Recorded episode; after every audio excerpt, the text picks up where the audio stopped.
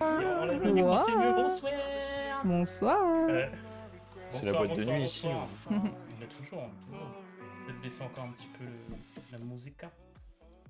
Ah là, c'est bon, je vous entends bien. T'as vu C'est mieux. Cette fois-ci, on suit. On suit. On suit. Par contre, ma- ouais, j'ai Oui. j'ai l'impression que Marine est quand même beaucoup plus claire que toi. Non Moi, Ah ouais. Moi, je m'entends presque plus euh, par rapport à il y a deux secondes. Enfin, Moi, je t'entends Voilà. très bien. Attends, On fait nos réglages. Que Prenez c'est soin mieux, de vous. Déjà, le réglage maintenant, on l'a fait avant. là, c'est mieux là Marine, Euh, est-ce ouais, que tu t'entends mieux C'est oui, bon euh, oui c'est mieux. Merci. Moi aussi, c'est bon Je vais Tu entends un Franck, petit peu redresser. m'entends moi Il faut que je- Bonsoir. il faut que je mette plus. Non, c'est bon. Tout va bien, Merci. très bien. Je suis Bonsoir. chiante. Bonsoir à tous. Euh, bienvenue. C'est la rentrée C'est, déjà- ça- C'est la rentrée. Oh, là. C'est la pré-rentrée. On C'est est la même pas en septembre. Déjà deux mois. hein. Ouais. Déjà. Oh, Non, c'est pas la rentrée. C'est un peu la fin des vacances, mais ça va. C'est encore les vacances. C'est encore Voilà. août. Les, vacances pour. euh, Hein? Ah, Moi, je suis au chômage, donc euh, pas. mais- Moi, j'entame un job, donc c'est pas ça non plus. Ouais, ça va, ça va. Ça va, ça va. On dit Franck, t'es flou. Donc, t'es flou. Ah, il est flou Euh... Oh non, les réglages. Attends, si je me tiens comme ça pendant tout le podcast, peut-être Non, que- Voilà, les abdos, Ne hein. fais pas ça. Bah, je serai un peu flou, hein, c'est pas grave. Ouais, peut-être moyen que je déflouise. Attendez, Vincent va nous déflouiser. Déflouisation dans 3, 2, Deux. Eh, ça a l'air mieux.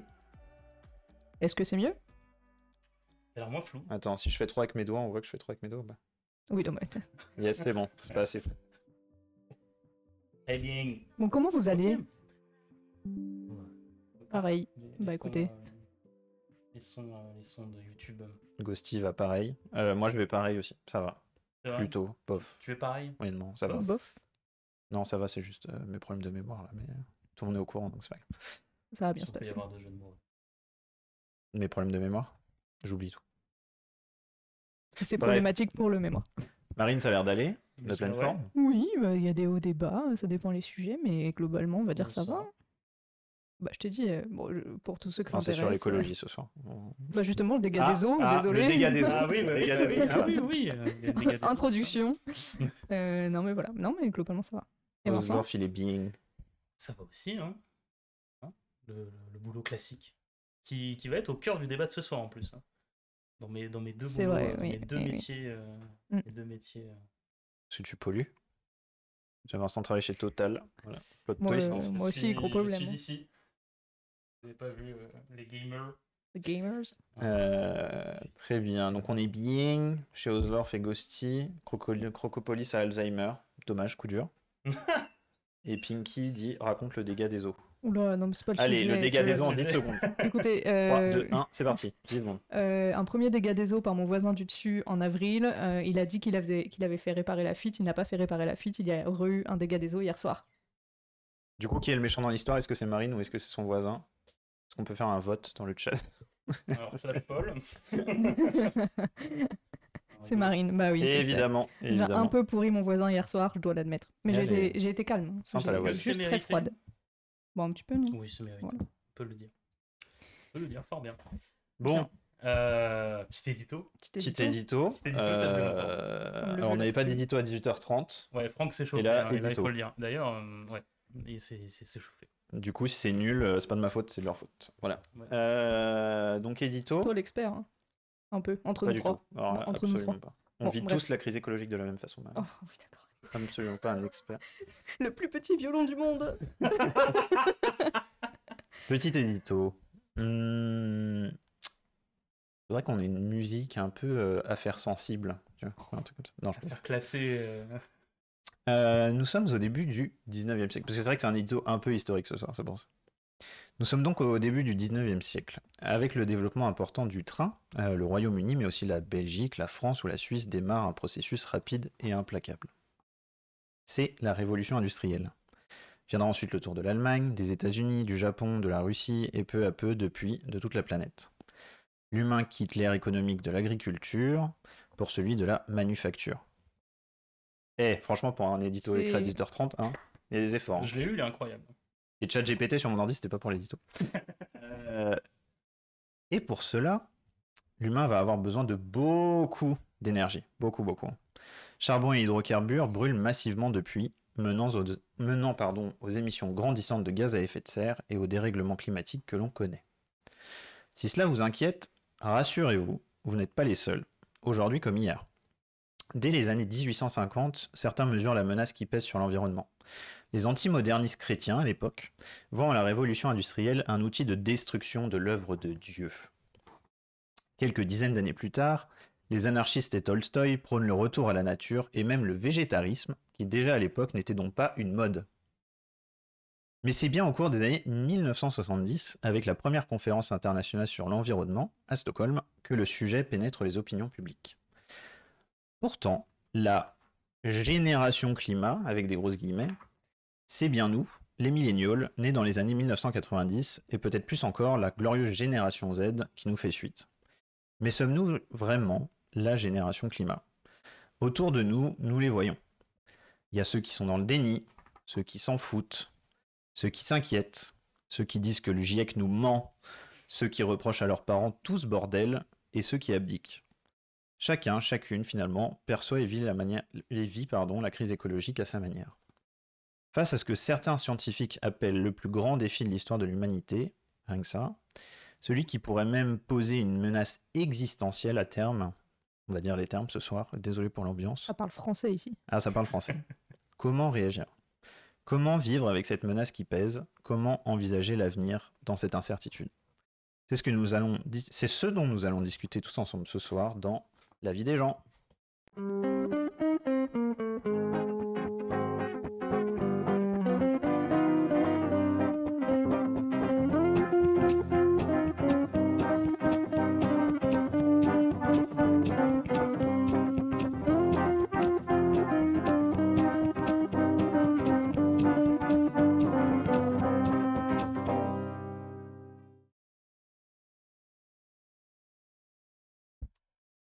Ben voilà, Et ça a pas fail générique, jingle, tout le bordel. Il y a pas eu un. bien. Tout Et est pas bien. générique. Non, Et- non. À la, À régie, vous, à vous. À Régie, Non, c'est à la vous régie. Non, ok.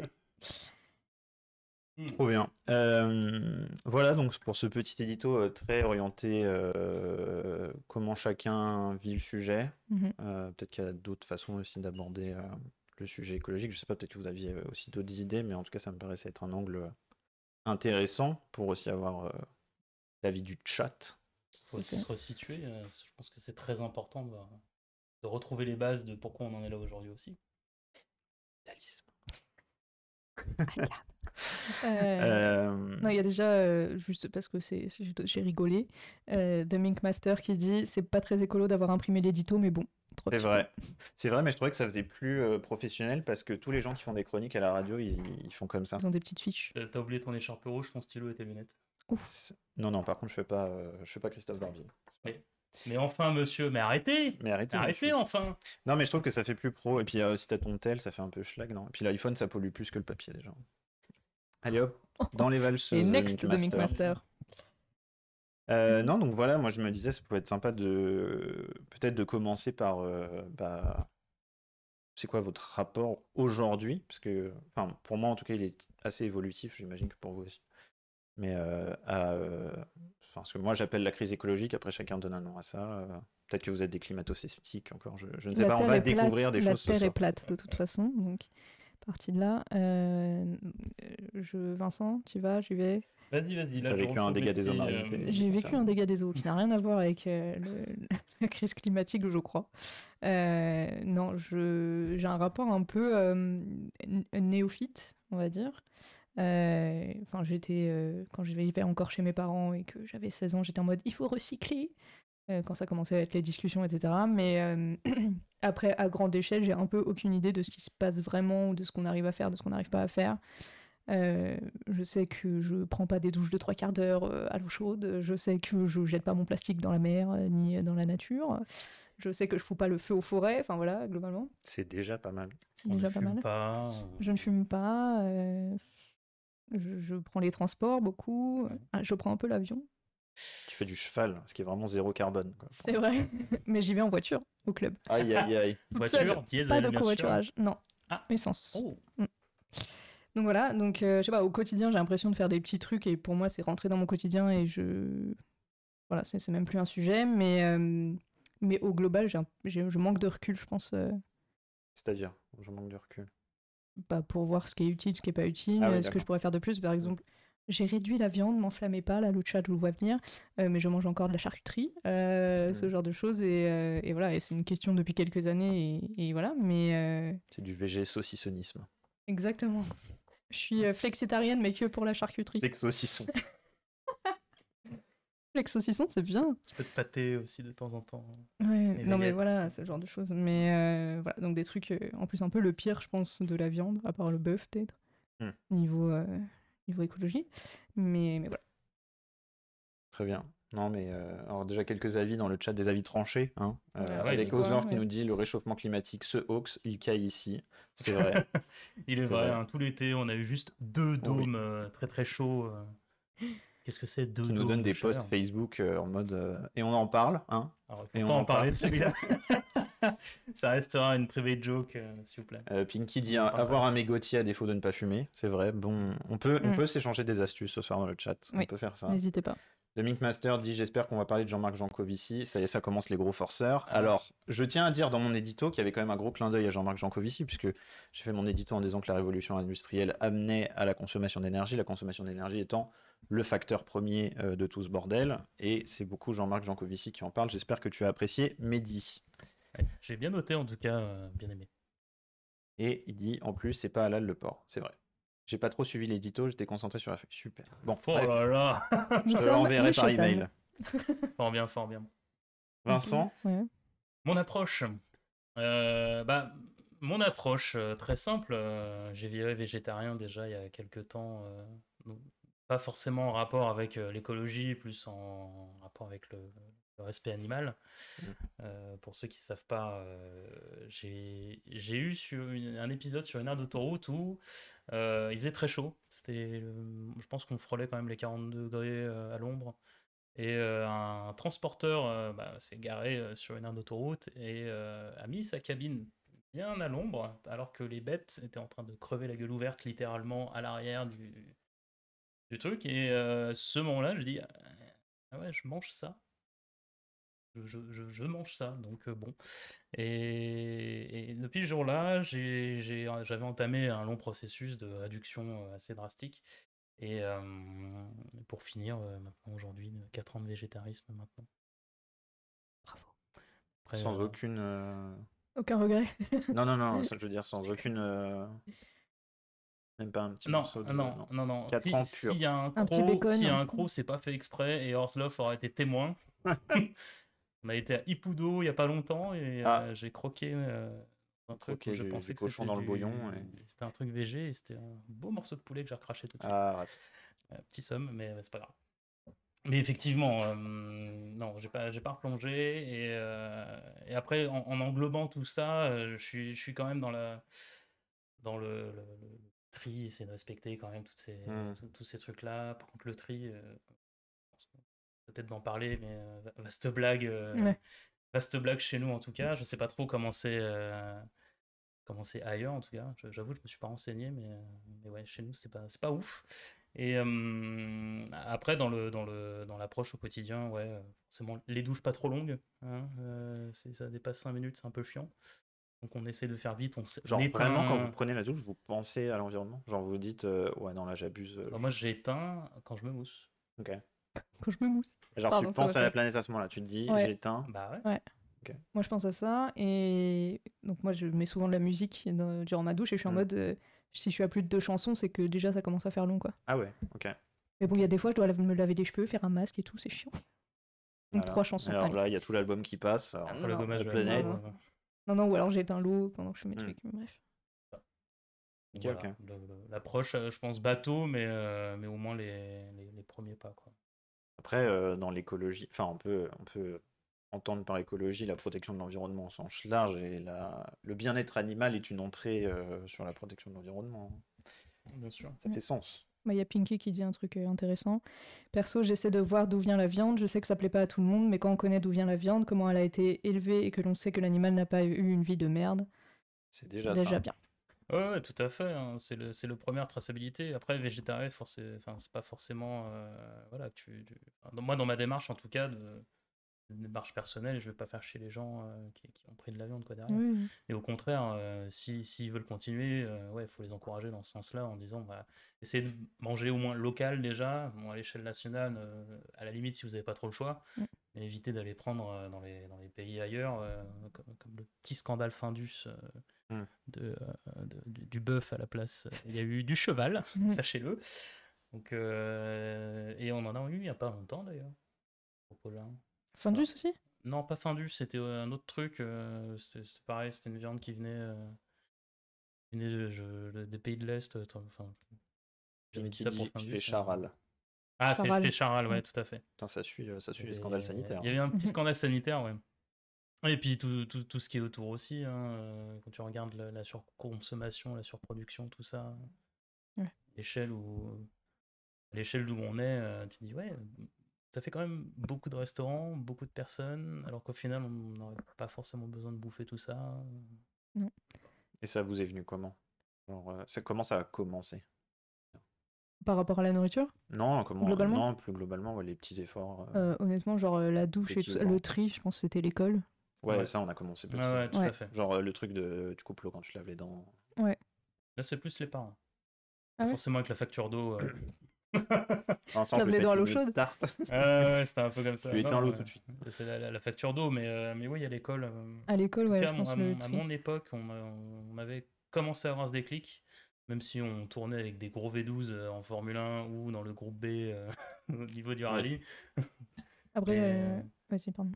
ouais, ouais, voilà, il y avait quand même une, une approche euh, forcément moins, moins auparavant, moins qu'aujourd'hui. Mais on, on avait quand même ce, ce truc, bah, fallait recycler, faire le tri, faut euh, marcher, faire Mm. du vélo. Prendre les transports. Euh, voilà, les transports, les, les, les, les- les transports En euh, commun, ouais. méthode douce, je crois, euh, on dit. De quoi? Les transports en méthode douce, ou je sais plus, ce Ah, qu'on- ok. je sais plus comment Je sais on pas un dit. truc. euh, Il me semblait que c'était un truc dans, Et- dans- dans ce goût-là.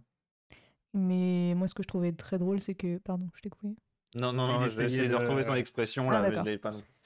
Euh, ce, que je trou- ce que je trouvais drôle et en même en même temps frustrant, c'est que au moment où on a un peu appris à faire le tri à l'école, etc., euh, bah, perso chez moi, donc euh, je vivais dans des bâtiments, euh, tout ça, il y avait, dans les locaux de poubelle, il n'y avait pas de quoi faire le tri.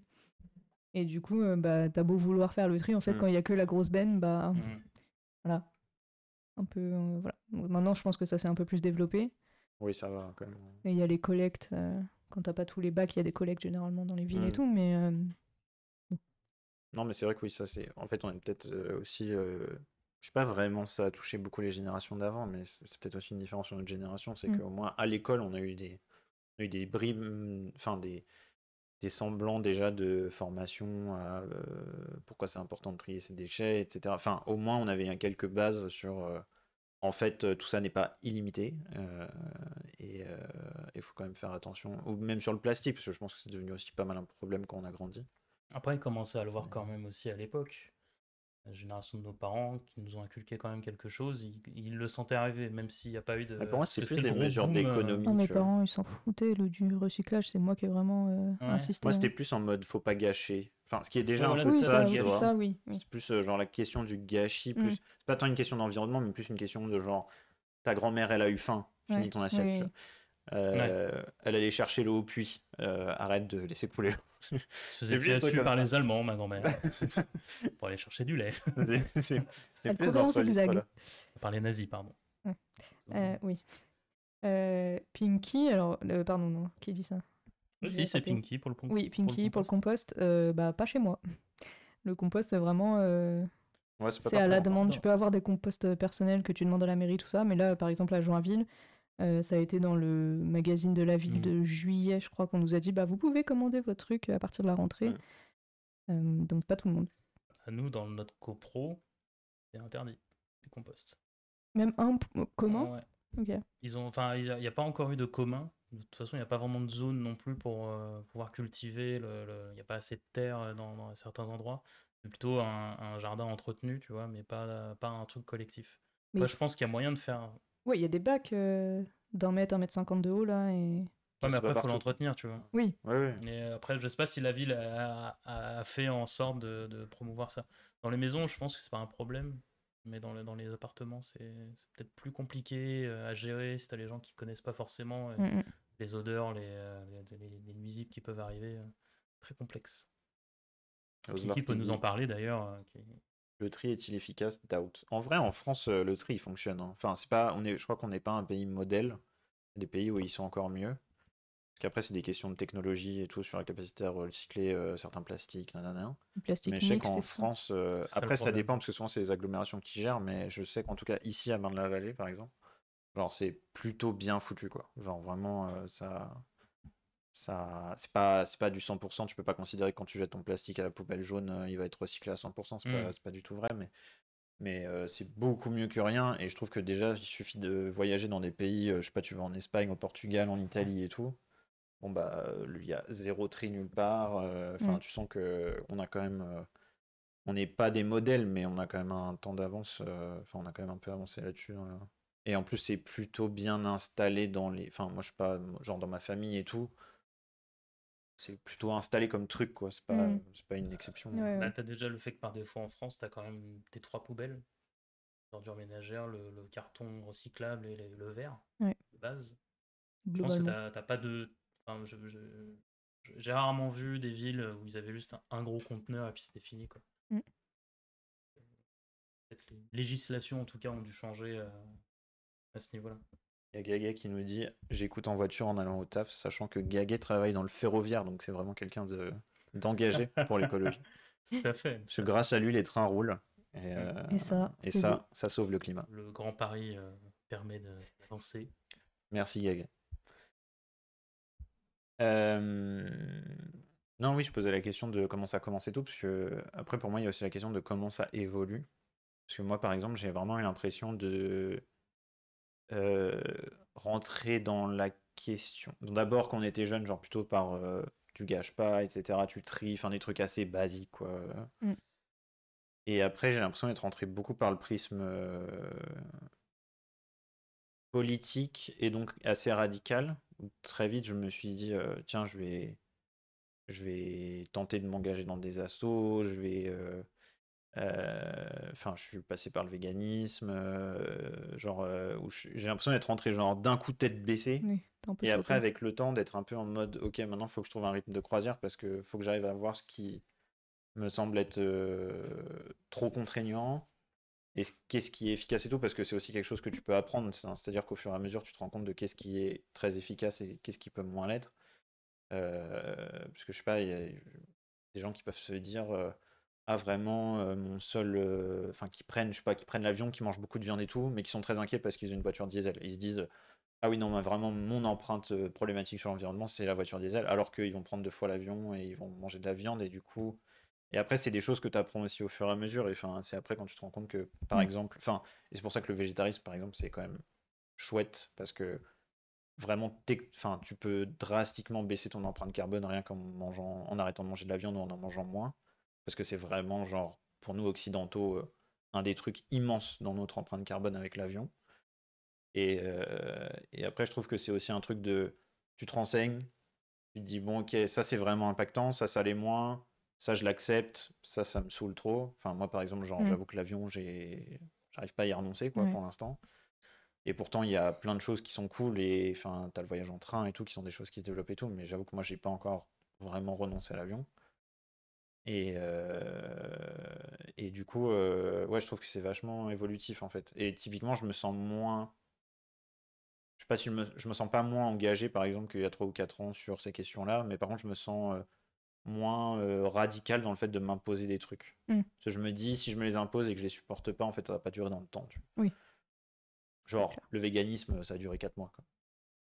Ah, c'est ouais, c'est comme tu disais de toute façon tout à l'heure, c'est quand même un truc assez extrême, sachant que si t'es pas forcément préparé déjà de base dans, Mm. tes- dans ta, dans ta méthodologie de tous les jours, et Oui, il y a de ça. Et puis, je trouve qu'en France, le- les, les progrès et les possibilités d'autres options, euh, genre quand t'es vegan, etc., Mm. sont lentes à venir par rapport au- aux pays du Nord, pour ne pas les nommer, euh, où tu vas dans les magasins et il y a 70 options euh, de trucs euh, vegan ou végé, machin, alors qu'ici, t'achètes un peu toujours les 10 mêmes trucs. J'ai l'impression. Ça- Ça ça, s'améliore. Ça même- s'améliore. Ça va nettement mieux, mais c'est mais, pas encore. euh, de il y a balancé. 4 ans et à aujourd'hui, tu as quand même beaucoup Oui. plus de variété, de, de, de choix dans, dans, ce que ce qu'on te propose. Après, forcément, si tu es dans les, dans les centres commerciaux, les trucs comme ça, où tu as la plus grande pa- major, major des personnes, euh, qui, qui, enfin, la plus grande majorité des personnes, pardon, qui, qui, qui est juste omnivore, quoi, euh, t'as- forcément, tu as un choix beaucoup plus restreint. Ouais. Mais euh, le- moi, je trouve qu'aujourd'hui, il y a quand même un gros, gros gap euh, par rapport à quelques années. Oui.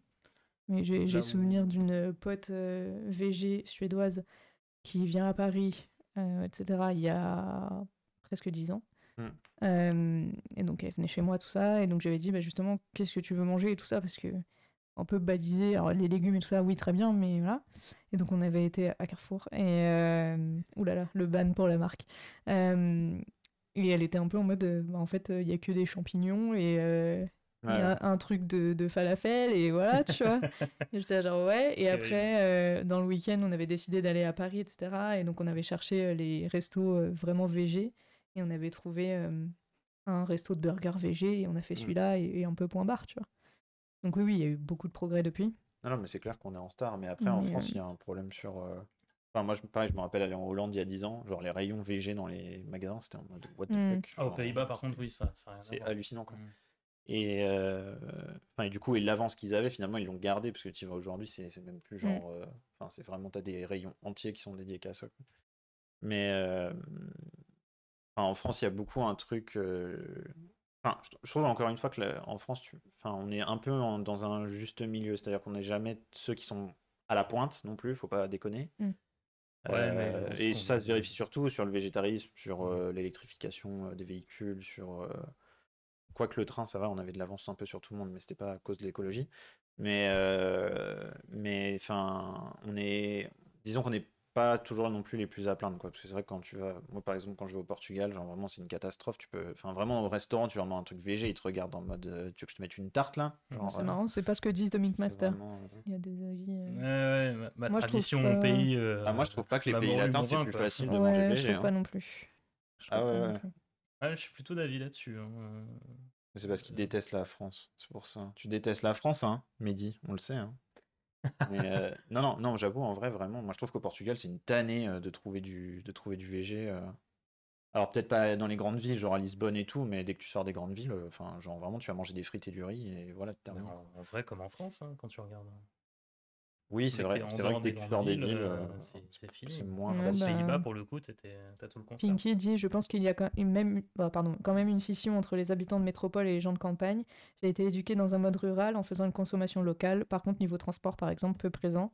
Donc tout le monde a sa voiture. Le tri, comme vous disiez tout à l'heure, on a appris à l'école, mais c'était assez simple. On a eu les moyens assez vite, poubelle de tri. Mm. Just Time, elle disait en Allemagne aussi, c'est vrai qu'en Allemagne, c'est pareil qu'en Hollande. Ouais. euh, Oui, oui, oui.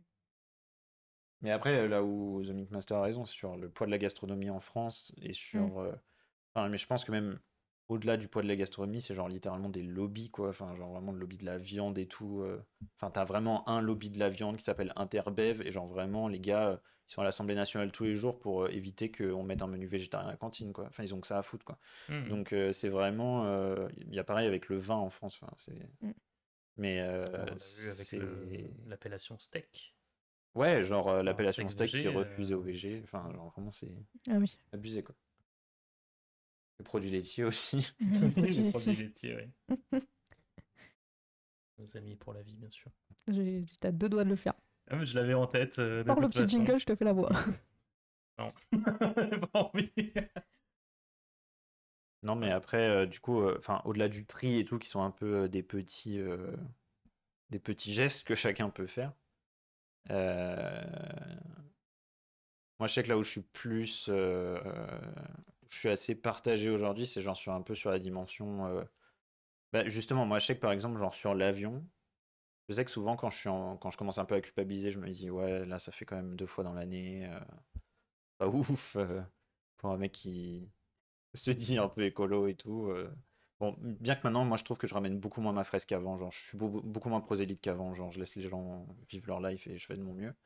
Mais euh, du coup, je suis grave en mode oui, mais bon, en même temps, total, hein, Voilà. ils ont 50 milliards de fois plus d'impact que moi. Est-ce que vraiment euh, ça change la donne de de pas prendre l'avion cette fois-là ou quoi? Et j'avoue, moi, j'ai grave ce truc-là où je suis assez partagé sur est-ce que je juste je me déculpabilise ou est-ce que j'ai raison en mode en vrai, c'est bien de faire ce que tu peux à ton échelle, mais va pas non plus te pourrir la vie parce que de toute façon, tant que les gros gros ports en haut ils font pas d'efforts, genre en fait, tu pédales dans la semoule. C'est ça. C'est un peu. Pardon, vas-y. Vas-y, excuse-moi. Non, ça, j'allais dire, c'est tout à fait mon ressenti. Euh, mais c'est un peu le, le conte, euh, la légende du colibri. Et, Oui, oui. euh, avec sa goutte d'eau et tout. Et, mais moi, j'ai été un peu dépitée. euh, en, il y a un an, euh, je suis allée à Las Vegas. Et pour moi, c'était vraiment Ah oui, Las Vegas, oui. le climax du capitalisme, de, de tout ce qui est anti-écologique, etc. Genre, euh, il faisait euh, 35-40 dehors, euh, chaleur humide et tout. Enfin, pas humide, mais désertique, tout ça. Euh, et tu passes devant les grands hôtels, les portes sont ouvertes et il y a la clim qui sort à 18 degrés, tu vois. Mm. Et partout, et donc il y a des lumières partout, tout le temps, H24, euh, la musique, machin, machin. Mais vraiment, la clim, Ouais, la clim partout. c'est aussi, c'est pas un truc européen, on n'a C'est pas très américain. ça, c'est très américain. ouais, Mm. presque au-delà de la de Las Vegas. Mais genre, ok, la clim, mais ferme les portes. genre vraiment, tu pars, t'es, t'es dans le désert là, au fin fond de machin, et t'as du 18 degrés qui, enfin, et du coup à partir de là, j'étais en mode, ok, donc moi ma douche de 3 minutes en à l'eau tiède, machin, avec mes deux chansons, tu vois, je suis un peu. Mais bon, je continue de faire mes trucs parce que effectivement, je pense que à plein de petits gens comme nous qui font des petits trucs, voilà, mais jamais t'égal Mm. Total ou les grosses boîtes ou les gros pays où tout le monde en a un peu rien à foutre, euh, bien sûr que non. Mais bon. C'est ce que j'allais dire justement avant. Tu as, quand même l'effet de masse qui fait que petit à petit, on, arrive quand même dans cette bascule. Mm. On aura forcément le, le compte positif euh, qui, qui prendra le dessus. Là, ça reste compliqué euh, parce que voilà, les gens, les gens font pas forcément d'efforts, euh, en tout cas, comme vous dites, au-dessus. Et même dans le même d'autres personnes où il y en a peut-être certaines qui n'ont pas le choix. Euh, en tout cas, à notre niveau, c'est c'est quand même pas mal, même nous, de, de, de notre point de vue, de, de- de le faire, euh, de le faire quand même. quoi. Ouais, ouais, non, Oui, mais on je a le pense luxe que du choix. Il faut pas s'arrêter, il faut pas arrêter de faire ces petits efforts, mais je pense qu'en effet, euh, moi je vois par exemple, euh, il y a des gens dans mon entourage, c'est qui peuvent être vraiment, euh, qui vraiment se contraignent en mode, enfin, j'ai par exemple un cousin qui vit à la Réunion en ce moment et bah, du coup, enfin, il est obligé de prendre l'avion pour, là il y a pas, il y a pas, il y a pas de train oui. pour rentrer en métropole et il s'est grave contraint à renoncer à des trucs pour pas prendre l'avion. Ce que je conçois dans, un, dans une certaine mesure, mais il y a vraiment des fois où je, je sentais que ça le ça l'attristait vraiment de ne pas pouvoir faire le déplacement, mais il était vraiment non mais je peux pas prendre l'avion quoi. Enfin vraiment c'est pas possible. Je veux être en accord avec mes valeurs et tout, je me tiens et tout.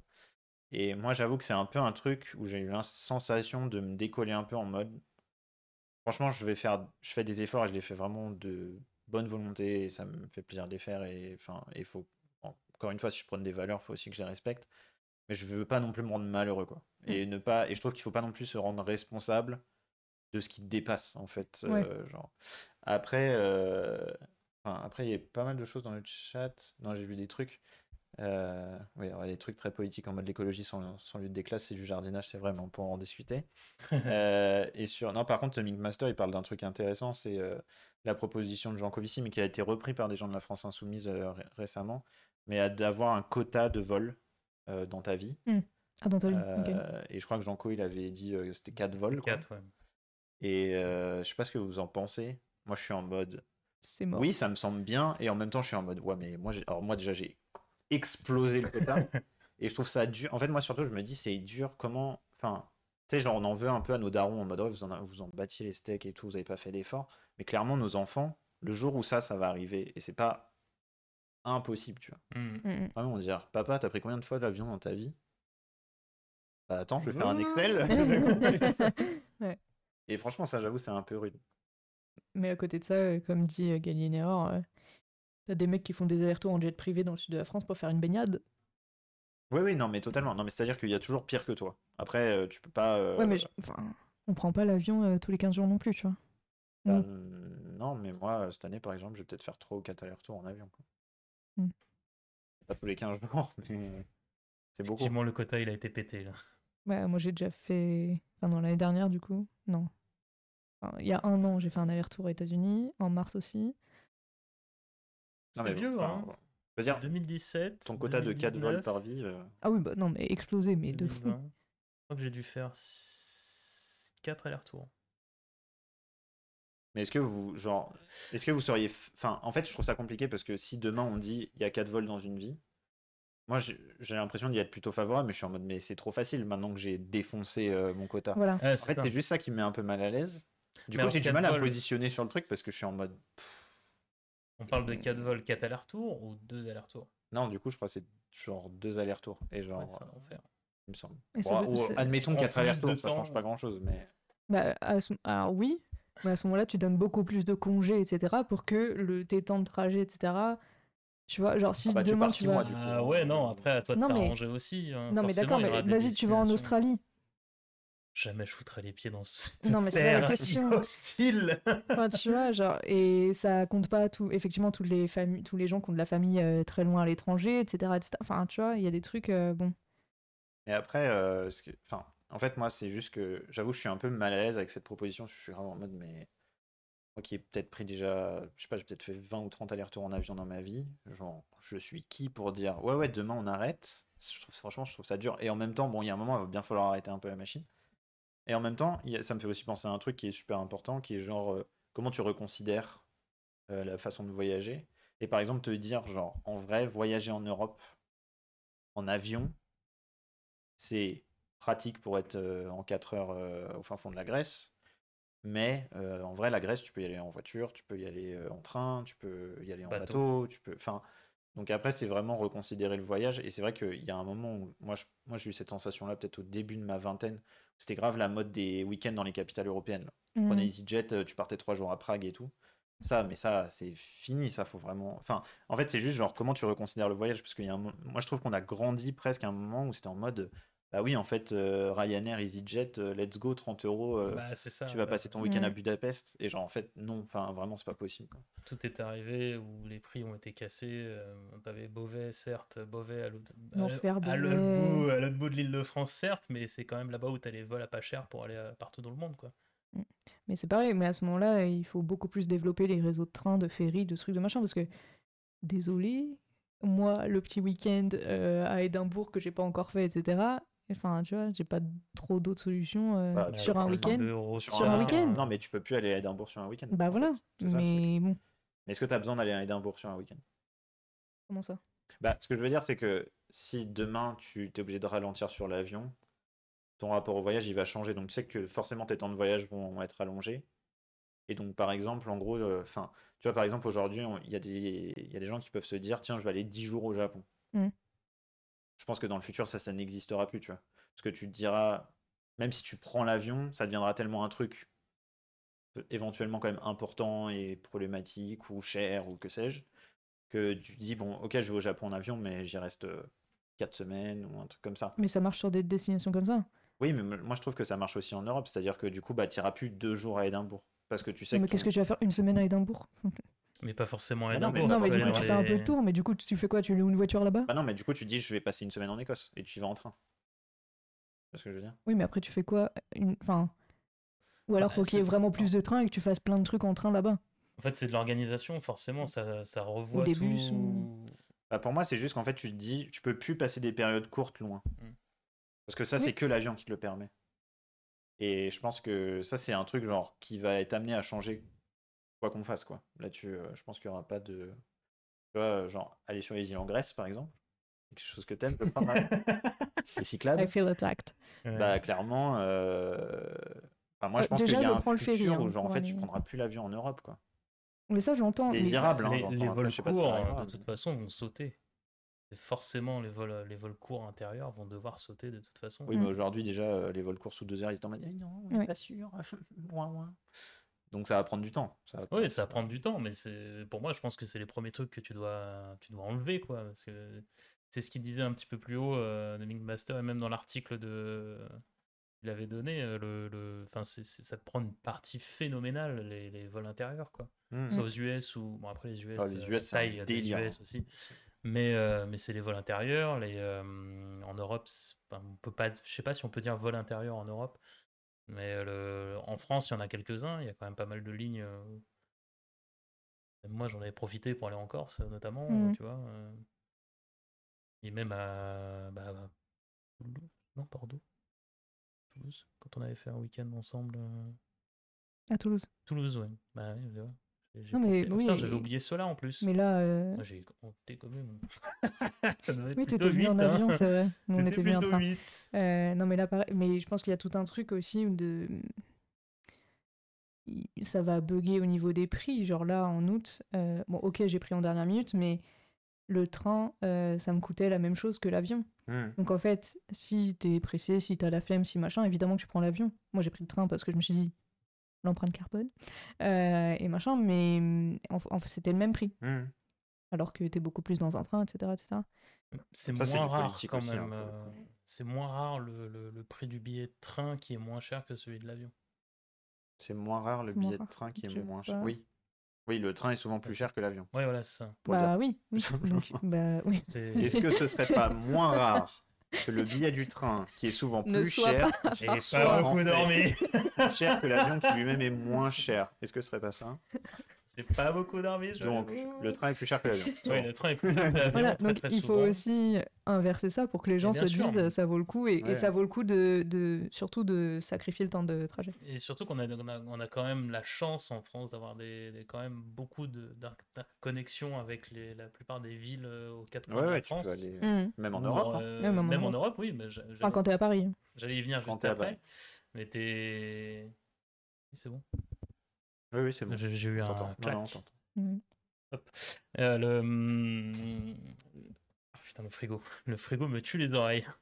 Mais Vous avez pas toi le clac euh, pas Il y a que moi. Euh, Oui, donc, euh, oui, oui, le, le, le, le, train, euh, le, le- le- le- enfin, je, je le prends assez souvent quand même maintenant, Mm. et moins la voiture, euh, notamment pour les voyages. Là, je vais tenter un voyage en Europe, justement euh, en train euh, l'année prochaine. Euh, on a de la stream est chance. sponsorisé par Interrail. Exactement, j'allais y venir. Euh, Connaissez-vous Interrail? Euh, on, on a quand même une chance où, en Europe, du moins, on, on peut, être, euh, on peut être assez facilement desservi en- pour pas trop cher, euh, sachant que le, le pass, le pass euh, inclut tous les trains sans réservation. Donc, Dès que Mhm. tu as des résas, Oui. là, tu payes un petit peu, un petit supplément. C'est jamais non plus un, un truc de fou, mais ça, ça permet quand même d'a- d'a- d'avoir accès à beaucoup, enfin, une grande partie. Et là, le, le- le premier voyage, c'était un, un Paris-Vienne, où c'était à peu près 8-10 heures. Mm. Donc forcément, train couchette, euh, tu voilà. peux potentiellement tomber avec un mec qui pue des yeux et qui te ronfle Non, dans mais le nez. pas, euh, c'est pas ça, mais voilà, c'est pas très grave, mais tu as quand même ce- cet aspect-là où ils sont plutôt confort en plus, le- les, les trains, de ce que j'en ai pu voir. Mais pour moi, c'est toujours la même question, c'est toujours le même truc, à part peut-être le forfait interrail qui vaut sûrement le coup. Donc là, je rejoins le chat qui commence à parler français en donnant des, des prix et tout ça. Euh, justement, là, pour ma semaine dans le sud, euh, pour revenir, c'était un peu. Enfin, c'était très cher, les trucs pour revenir. Et du coup, je me suis dit, autant faire un train couchette, vu que ça revient et que c'est censé être moins cher, etc. Le train couchette où tu mets 12 heures à rentrer à Paris, depuis euh, Saint-Raphaël, donc bref, près de Marseille, c'était euh, un tiers de fois plus cher que le train normal. Donc il y a un moment, il y a une logique Mhm. que j'ai pas, quoi. Après, c'est le TGV aussi. quand t'as dit un tiers, il était en mode. Ouais, ouais, elle est mal. c'était euh, C'était plus de 100 euros le, le re- le- pour revenir et le train couchette, Ah c'était plus de 160 euros. bah, c'est le TGV, je suppose, euh, celui qui était à plus de 160. Bah non, c'était le train couchette ou d'un Ah. train euh, normal. Non, mais en fait, le, le grand scandale du train et de l'avion, c'est que l'avion est extrêmement défiscalisé, alors que le train, pas du tout. Et que. euh, Macron. Euh, explosion. Euh, non, mais c'est un vrai sujet et ça fait, ça fait plusieurs années qu'il y a beaucoup d'assauts et tout qui se battent justement pour euh, rééquilibrer, à minima rééquilibrer, parce qu'aujourd'hui, même l'avion, il est largement favorisé en termes de Mm. fiscalité par rapport au train. Mais à minima rééquilibrer euh, la fiscalisation et par exemple, arrêter de défiscaliser le kérosène, par exemple, pour l'avion, ces trucs comme ça. Et, euh, et c'est mort, bah, parce que c'est pareil, le problème c'est que maintenant la France, bah, la France c'est Air France, c'est plein de compagnies aériennes et tout. Et du coup, bah, les enjeux économiques, patati patata, mais mais c'est vrai qu'en France, moi, enfin, je trouve que l'avantage, c'est quand même depuis, depuis quelques années, c'est quand même, ça commence quand même pas mal à faire parler les gens qui sont en mode, bah oui, moi j'aimerais bien prendre le train, mais franchement, c'est deux fois plus cher que Ouais. l'avion. Enfin, ça Mhm. n'a aucun sens, quoi. Aucun sens. Et ça, c'est vrai que les gens, j'ai l'impression qu'ils râlent de plus en plus et qui, enfin, j'ai l'impression que c'est de plus en plus répandu ce truc de c'est quoi cette ineptie en fait, Mm. enfin, c'est quoi le délire? Et même si euh, le, le- jusqu'à présent, on a des politiques qui n'ont pas voulu bouger sur la, la défiscalisation de l'aérien, je pense que ça va finir par, euh, par, dé- par par décoller à un moment. Oh, oh. Euh, c'est des donations en bits. Et euh, non, mais enfin, c'est pour ça, et du coup, c'est plutôt pas mal. On a raté plein de trucs du chat. Ouais, Alors, chaud. Pinky qui disait les chasses d'eau, il faudrait qu'on mette en place un, fer- un Ouais. circuit fermé de façon Oui. automatique. Mais je crois que ça va être obligatoire, ça, j'ai vu. Ah, ce ça va- dans les no- de- Dans les nouvelles constructions, ça va. Tu auras de moins en moins le droit à balancer de l'eau potable dans les circuits de. Ça veut dire que je vais me prendre l'eau non, pota- euh, non potable de mon voisin du dessus. Oui, voilà. Ce sera un dégât des eaux constant, du coup. Qui va sentir la merde. Mhm. Euh, et Galinéor qui parlait en effet des, des jets privés dans le sud de la France pour faire une baignade. Euh, à Las Vegas, on fait venir de l'eau en camion citerne. Ça. Moi, c'est Paris quand je suis allé au Vietnam. Alors, pas du tout jeter la pierre aux, pays les moins développés euh, là-dessus et tout, parce que c'est pas eux qui polluent le plus. Mais euh, ça m'a marqué parce qu'en France, on est grave en mode oui, je vais trier, je vais limiter le plastique et tout. Et t'arrives au Vietnam, et alors l'usage du plastique, t'es en mode mais waouh, on n'est pas sorti encore. Genre, vraiment, c'est terrible. Rocco qui dit Je prenais l'avion pour faire Montpellier-Mulhouse à Noël, un peu mon jet privé à moi. Ok, donc Rocco, c'est cancel. Euh, Ah oui, on était sur les vols aller-retour. Oh là là, on a... j'ai...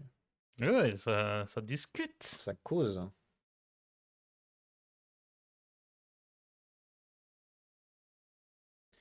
Euh, après, comment tu fais s'il n'y a pas de train en voiture? Je pense que si tu fais 2000 km en avion ou en voiture, c'est pas le même impact.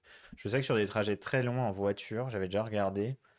euh, disons que plus ton trajet va être long, en... en fait, plus ton trajet en avion est long et plus ton trajet en voiture est long, moins euh, la différence est grande. Mais tu es quand même très gagnant. euh, Enfin, en fait, pour avoir un impact carbone supérieur à l'avion, faut vraiment, euh, faut vraiment y aller, quoi. Mm. Euh, tu, tu... Je pense que par exemple, sur un 2000 km, franchement, je sais plus exactement, mais je pense dans l'ordre d'idée, c'était genre, euh, tu dois avoir un impact carbone qui doit être seulement le tiers ou la moitié de si, si tu avais pris l'avion, qui est quand même nettement moins. Mm. Mais en effet, 2000 bornes en voiture, si t'es tout seul dans ta voiture, c'est un impact écolo pas négligeable, quoi. Ouais. Mais déjà, si t'es 4 dans la bagnole, tu divises par 4, bon, par rapport à prendre l'avion, euh, ça n'a rien à voir. Euh, tatati tatata, les allers-retours en avion à 30 euros.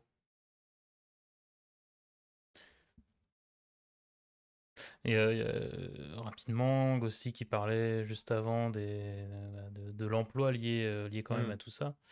Je, je pense que c'est comme dans toute ère, euh, toute ère industrielle, même aujourd'hui, quand tu regardes, beaucoup de métiers ont disparu. Hum, C'est juste de l'adaptation de toute façon au fur et à mesure. Forcément, il va y avoir des pertes d'emploi avec le, avec les, les changements de, de transport. Ils vont pas disparaître du jour au lendemain de toute façon. Ça laisse quand même le temps aux gens de, bah, de, de- commencer à faire autre chose. hein, euh, même si, moi aujourd'hui, je peux, je peux, je, je vais pas me dire demain, euh, voilà, je vais changer de métier, euh, même si j'ai de la chance de faire ce que, ce que je fais aujourd'hui. Mais c'est, on, on peut pas dire aux gens, bah euh, non, on s'en fout quoi, changer. C'est aussi le, le- le- autour de, de, de faire les efforts. Et euh, on, on essaye quand même en France de, le- de le faire avec des, des, des aides à la reconversion, des, des- aussi des, des changements de mentalité. euh, Mm. ça s'est beaucoup vu. j'ai plus l'exemple précis euh, dans le, dans- en tête, mais euh, bah, re- regardez juste dans les supermarchés déjà de base, tu as beaucoup moins de caisses avec des, des, des- des caissières, tout bêtement. On a, on a la moitié qui part, euh, voire les trois quarts en mode bah, caisse, caisse automatique et tu as juste deux personnes qui sont là pour les gérer. Mais ça, c'est juste pour pas payer les gens. Ah, je suis pas d'accord avec, la, avec ce truc-là. C'est pourquoi du coup? Bah, c'est un, un gain, de, un, bah, un gain de, de fluidité aussi dans le. Ça amène plus de gens parce que les gens. En fait, la plupart des personnes qui prennent ce genre de, de caisse, ils ont besoin d'aller vite. Alors Ouais. forcément, tu Ah, payes moins, moins Ah, bah de gens euh, derrière. évoluent, ça c'est sûr. Ça, Mais Pour moi, c'est une économie d'échelle. hein. Oui, je mais t'as un peu de tout. Parce que je suis pas sûr que ce soit beaucoup plus fluide d'avoir des caisses automatiques. euh, Enfin, je sais pas si vous... Pas tant Moi, j'ai déjà expérimenté le chaos des caisses automatiques. euh, genre, des fois, c'est un peu. Ah ouais. Ça s'améliore, mais c'est vrai que le début, c'était un peu hardcore. hein. Non, mais Ouais, après, euh, mais ce qui est intéressant sur les emplois et, et les- l'avion, quand j'étais chez Attac, on bossait sur un truc en fait à. Enfin, un des gros pôles de l'aéronautique en France, il est à Toulouse, avec Airbus notamment. Il y a beaucoup, beaucoup, beaucoup de gens qui travaillent dans l'aéronautique là-bas. Et en fait, euh, là-bas, il y a un truc assez intéressant qui s'est monté, qui est un collectif d'associations et d'associations écolo et de syndicats de travailleurs du secteur de l'aéronautique. Donc, euh, notamment, il y a des gros syndicats de chez Airbus et tout Hmm. euh, qui travaillent sur euh, justement ils bossent en commun sur l'avenir de l'aviation en fait parce que c'est des syndicats enfin, il y a beaucoup de travailleurs, contrairement à justement, souvent en France, on a tendance un peu à, genre quand les écolos vont dire ouais, l'avion c'est un problème et tout, bah forcément Macron et compagnie sont en mode oui, mais les emplois, oui, mais l'économie, nanani, nanana. Or, en vrai, quand tu vas un peu à la racine du truc, donc c'est-à-dire aux ouvriers qui travaillent dans les usines chez Airbus et tout, ils sont beaucoup à être conscients qu'il y a un problème et que, il faut qu'ils, enfin, que leur métier va sans doute être amené à changer et que l'idée de l'avion vert est un peu un mirage pour l'instant en termes d'ingénierie, euh, pour avoir beaucoup lu là-dessus. Trop compliqué. L'avion vert, c'est un peu une blague pour l'instant. Hein. On a vraiment, euh, tout le monde nous vend ça et tout, mais euh, c'est pas du tout calé comme truc. Donc de toute façon, on sait qu'à un moment, il va sans doute falloir réduire le nombre de vols, il va falloir euh, créer tout ça. Mais en tout cas, j'ai trouvé ça vachement intéressant. Euh, enfin, c'est vraiment un collectif qui fonctionne depuis plusieurs années, où ils bossent sur des rapports, euh, où il y a des ingénieurs dedans, etc., sur comment tu changes le rapport à l'aviation, etc., comment ces gens-là se projettent dans bah, mon métier. Enfin, peut-être que je vais pas, peut-être qu'on va pas tous pouvoir construire des avions toute notre vie. Peut-être que Airbus va arrêter de produire, je sais pas combien d'avions par an, etc. Et mmh. comment Et du coup, ils réfléchissent même à ils ont telle, telle, telle compétence, dans quoi ils pourraient les réinvestir. Et par exemple, avec des passerelles sur le ferroviaire ou des trucs comme ça. Euh, et, je trouve ça drôle que souvent au niveau politique, on dit oui, mais les gens qui travaillent là-dedans, vous comprenez tout. Mais en fait, les gens qui travaillent là-dedans, ils sont déjà en train de s'inquiéter de ça, et ils se posent des questions, et ils essaient d'avancer. Et enfin, voilà quoi. Bah, Jean Covici le disait aussi dans une. Euh, a parté là-dessus. Il, euh, il, le disait pour avoir déjà une industrie non carbonée, ça, limite dans l'impossible, sachant que tout ce qu'on doit consommer autour de toute façon produira de l'énergie et fera qu'on produira forcément du carbone un jour, un moment ou un autre. C'est un peu l'arlésienne ou l'espèce de, faux combat à mener euh, dans, dans l'écologie a priori sur ce, sur ce truc-là. quoi. Mm. C'est comme le, le, le nucléaire, euh, pro ou contre, tu vois. Non, on va pas bah, lancer euh, non, le débat du nucléaire. Mais euh, le, il y a, y a, y a tous les, les avantages et les inconvénients, tu vois. De toute façon, on, oui, on n'a pas trouvé le recyclage prévu à ça, mais dans les, dans les enfouissements, etc. Et surtout le, le, pourcentage que ça représente, le vrai nucléaire versus les déchets radioactifs qu'on connaît, il est, il est, je ne vais pas dire ridicule, mais il est quand même réduit à, une toute petite partie du pourcentage du, du, du sujet. Parce que quand on considère un, déchet radioactif, ça peut être notamment les bétons des immeubles qu'on pète. Quoi. Ça, c'est mmh. considéré comme étant radioactif et c'est enterré aussi, à même titre que le, que le nucléaire. C'est enterré moins profondément, c'est stocké euh, dans d'autres endroits, mais c'est voilà, quand même à ce sujet-là. Après, c'est sûr que c'est voilà, encore d'autres débats, mais euh, faut, faut, quand même le préciser. Il y a deux choses que The Mick Master a apporté. Alors, c'est vrai qu'il y a un truc qui, qui s'appelle l'effet rebond et qui est vraiment important à avoir en tête quand on parle d'écologie parce que c'est souvent un truc qui est totalement. Euh, très si tout ça. Un Médite est totalement vendu à Jean ça va pas du tout.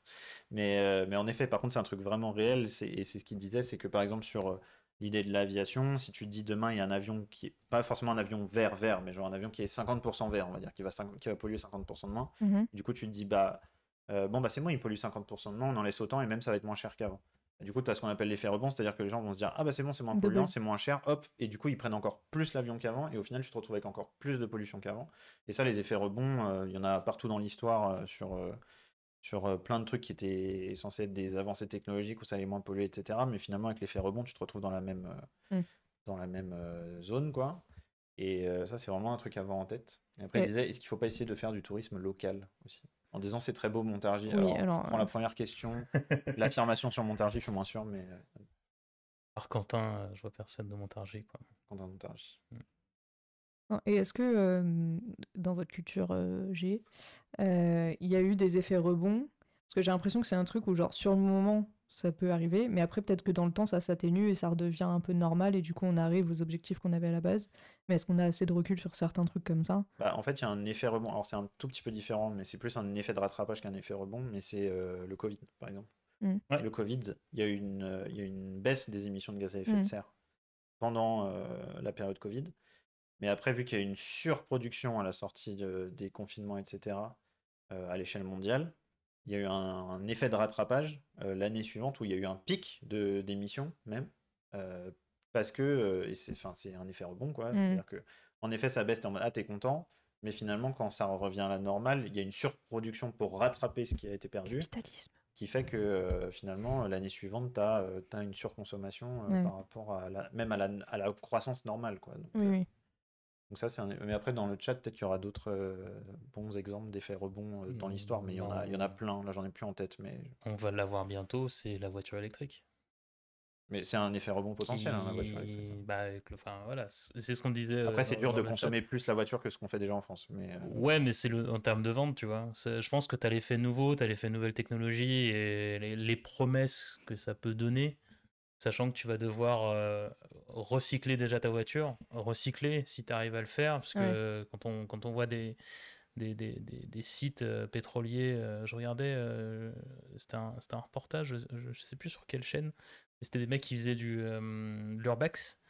Et tu avais un énorme site pétrolier, pétrochimique même, de, de je sais plus où en France, qui était à l'abandon.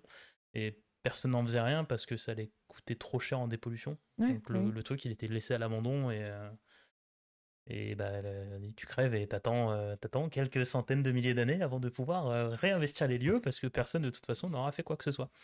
Et je pense que tu auras quand même ce même, ce même phénomène avec la, avec la voiture électrique de toute façon, où tout le monde la voudra. Et puis les premières générations de voitures électriques vont de toute façon être mortes à ce moment-là. Et il faudra repenser au recyclage où on est vraiment à chier sur le recyclage des batteries. Quoi. Mm, mm. Oui, bah, ça, euh, de tout. hein. Même si ça tend quand même à, à maintenant être mieux, je pense que les nouvelles technologies, de toute façon, vont, vont faire en sorte de, de, de- de- voilà, de, pouvoir re- recycler et surtout de réalimenter des batteries. Ce qui est un peu le cas aujourd'hui, euh, j'ai le cas euh, avec ma trottinette électrique, où le mec a été s'est formé. Le, le petit, euh, le petit réparateur que je vais voir à côté de chez moi, il s'est formé euh, justement pour, euh, pour, euh, pour, euh, bah, pour réparer les, les batteries, ne plus les jeter en fait, Mm. parce qu'il n'avait pas le droit et il ne pouvait pas les réparer. Donc maintenant, il a le droit de les décapsuler, euh, essayer de, de- de re- relancer les composants dedans, euh, voire réarmer même derrière pour, euh, pour lui donner une seconde vie. Quoi. Et aussi l'ignominie quand même de nos téléphones, Ouais. Où aujourd'hui, bah, on peut même plus les changer, les batteries. Ça a été mentionné dans le chat, je crois, Ouais. quelque part. T'avais le... Alors, j'avais essayé quand même cette belle promesse qui était euh, Fairphone, par exemple. Euh, le téléphone n'avait, pour moi, pas de problème. En termes physiques, j'en avais un, j'avais le 4. Il n'avait pas de problème en termes physiques, mais par contre, le suivi logiciel, qui pour moi quand même est très important, a été clairement laissé de côté. Et euh, je trouvais que c'était une belle promesse, mais le, le- pour moi, la finition pas, n'allait pas jusqu'au bout. Là où, en plus, on a notre, euh, notre problème de, de- de mort programmée des objets. Mm. Là où tu as Fairphone qui dit bah, Ah ouais, les autres font 3 ans, 4 ans de suivi, moi je vais en faire 7. Mm. T'as pas d'autres acteurs euh, dans, dans- dans le milieu en tout cas qui se dit Bah ouais. Effectivement, le dernier, l'un des derniers euh, qui avait, qui, qu'il a mis à jour, c'est le 2, qui est sorti euh, petit moment déjà. Et euh, il mettait à jour euh, contre en plus les, recommandations des, euh, des, des créateurs de puces. Ils ont réussi quand même à le mettre à jour et à, à faire en sorte que le, truc soit, soit fonctionnel. Quoi. Sur les effets rebonds, il y a Master qui donnait des exemples en effet, mais par exemple la 2G, 3G, 4G, 5G. Bon, c'est vrai qu'à chaque fois, du coup, c'est vendu comme des technologies qui consomment moins, mais vu que du coup, on les utilise plus, Mm. euh, bah, ça te fait un effet rebond Mm. euh, informatique, etc. Bah là, tu as le, le- le téléphone que je disais, il est sorti en 2015 et il a été mis à jour pour la dernière fois euh, euh, bah, l'année dernière. Début d'année 2000, euh, 2022. Ok. Sur les, les trucs un peu optimistes, parce qu'il y a Pipou qui parlait de le fameux carburant écologique porté par Porsche, entre autres, on en est où? Ça ressemble à la solution parfaite pour l'avion. J'en avais entendu parler aussi de ce truc, euh, de ce que j'avais lu récemment, c'est pas du tout au point. Euh, et euh, je sais que les trucs que j'avais lus, où il y avait notamment des avis de scientifiques qui étaient extrêmement critiques du fait que ça venait d'un constructeur automobile et que c'est pas la première fois que il y a des constructeurs qui font miroiter des avancées technologiques pour en gros continuer à faire comme avant. Euh, ceci dit, j'ai vu j'ai lu un truc il y a pas longtemps qui est, qui est un peu miraculeux, genre euh, parce que c'est vrai que souvent euh, on peut être un peu critique du, du technosolutionnisme en disant non mais la technologie en effet va, faut arrêter de croire que la technologie va tout régler et à juste titre faut pas croire que la technologie va tout régler. Tout à fait. Ceci dit, il y a eu un, un truc il n'y a pas longtemps, c'est que hum, c'est sur l'hydrogène, qui est vachement envisagé comme une énergie éventuellement d'avenir. Sur... Mais le souci, c'est qu'aujourd'hui, pour avoir de l'hydrogène en masse, faut qu'on la... faut qu'on Faut tout brûler. bah, faut surtout le, le créer en fait, et pour le créer, on consomme énormément d'électricité pour, euh, pour le créer. Et en fait, ce qui a été découvert il y a assez peu de temps grâce à des nouvelles technologies de forage, c'est qu'en fait, il y a de l'hydrogène qui peut se trouver. Enfin, avant, on savait qu'il y avait de l'hydrogène de façon résiduelle dans la nature, mais on pensait pas qu'il y avait des filons d'hydrogène, genre des vraiment. de- Et il y a genre l'année dernière, je crois, euh, bah, notamment, je crois que c'était en Moselle, donc mais ils ont trouvé aussi un peu dans le monde. Ils ont vraiment trouvé des poches d'hydrogène, ce qui pourrait laisser penser au fait qu'on puisse exploiter l'hydrogène et qu'a priori on a de l'hydrogène sous les pieds qui est exploitable. Euh, ce qui change totalement la donne parce que jusqu'ici on peut pas vraiment faire de l'hydrogène parce qu'en gros faut le créer et en fait on consomme plus d'énergie quasiment à le créer que à le consommer donc il n'y a pas vraiment d'intérêt. Mais si on en trouve euh, tel quel euh, dans le sous-sol, ça par contre ça peut être une énergie intéressante Ouais, et pour le coup extrêmement propre parce que l'hydrogène ça ne dégage pas de carbone. Mais faut aller la chercher, quoi. Premièrement, et si ça se renouvelle pas, est-ce qu'on n'est pas sur une nouvelle. euh, C'est ça. Ah bah après t'es toujours sur une question Autre effet de- rebond. Non mais après t'es toujours sur une question de non, mais d'énergie fossile euh, avec une fin, quoi. Non, mais là, c'est pas une énergie fossile pour le coup, donc c'est un c'est quand même l'avantage. Euh, Enfin, c'est-à-dire que l'hydrogène est propre par définition. Enfin, il pollue Mm. euh, pas du tout euh, quand il est consommé. Euh, faut aller le chercher, mais bon, après, en effet, tout ce qui est euh, forage, etc., on peut se poser des questions sur l'environnement. Après, en termes de consommation d'énergie, c'est extrêmement raisonnable par rapport à, à la consommation. Après, en effet, c'est une énergie finie, donc euh, ça peut être. euh, Enfin, t'es pas sur du renouvelable, donc ça peut être en effet quelque chose euh, qui, est, qui peut servir un temps. Mais c'est-à-dire que dans un moment, là, on est tous en mode euh, à marre de comment on fait euh, sans essence et sans charbon, etc. Ça peut être une énergie de transition Oui, euh, ça peut être qui est un truc, intéressante. euh, Mais c'est sûr que c'est pas du renouvelable, donc ça peut Mm. pas durer éternellement. T'avais un, armement- un armurier, oui, un armurier qui avait, euh, qui avait trouvé ou réfléchi à, à une production de, euh, de, de pétrole sous, euh, alors je sais pas si c'était fake news ça ou pas, à partir d'algues. Mhm. Et euh, a priori, bon, ça prenait beaucoup plus de temps forcément, mais tu avais, quand même une production de pétrole à partir d'une algue euh, qui, qui faisait sa, sa espèce de symbiose. Je sais pas du tout où ça en, ça en est de ce truc-là. C'était il y a vraiment très longtemps. Euh, fa- faudrait que je retrouve l'article, mais en, gros, le truc fo- fonctionnait par la photosynthèse et t'avais un. Et ça produisait ton carburant, euh, ton carburant avec ça. Mm. Non, mais après, tout ça, ça peut être que des choses de toute façon qui peuvent éventuellement, parce que c'est pas toujours le cas, mais aider à transitionner. Mais c'est clair que il y a un moment où il faut se- s'orienter sur le renouvelable. Euh,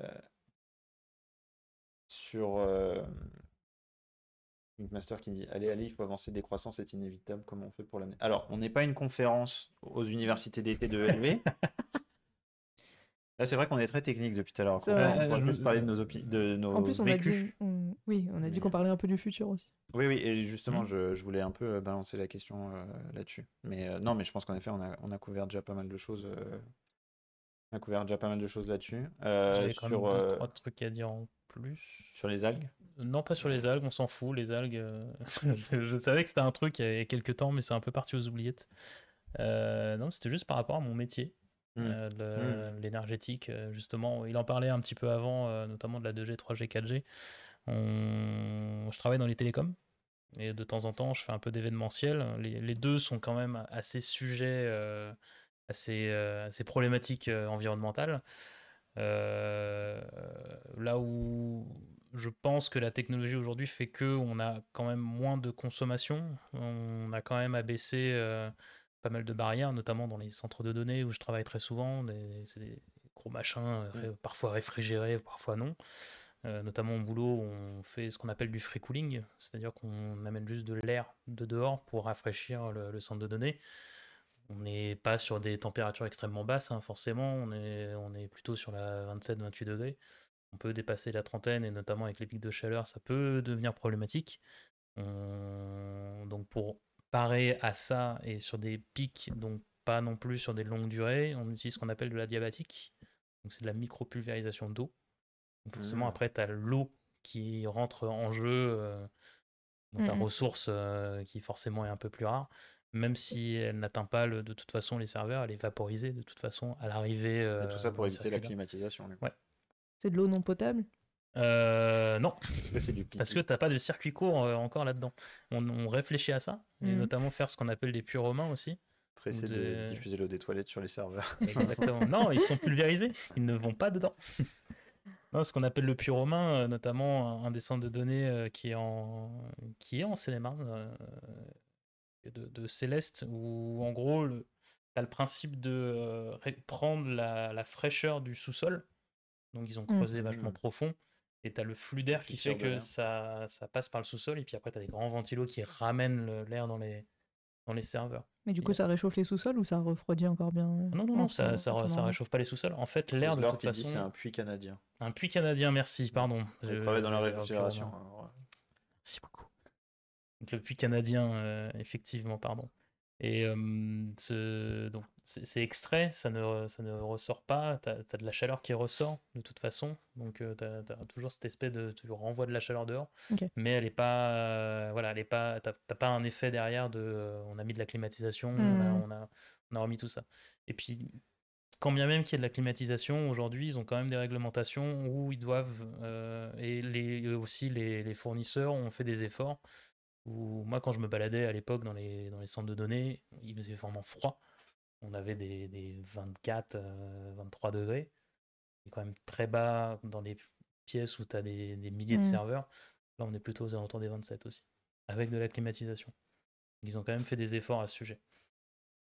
Donc en tout cas, euh, voilà. Et après, il y a aussi les, les technologies qui font que forcément, ça, sur les nouveaux équipements, donc il faut quand même avoir un effet de remplacement, tu as, moins de t'as moins de consommation d'électricité. Là, je vois, j'utilise du matériel euh, à équivalence. À l'époque, c'était euh, 300 watts euh, envoyés pour avoir euh, une connexion 10 gigabits. Là, aujourd'hui, on peut être à 22 watts. Hmm. Oui, oui, Le non, transport. Non, mais la, la technologie, elle aide. hein. Forcément, comme tu as dit tout à l'heure, c'est pas une solution à tout.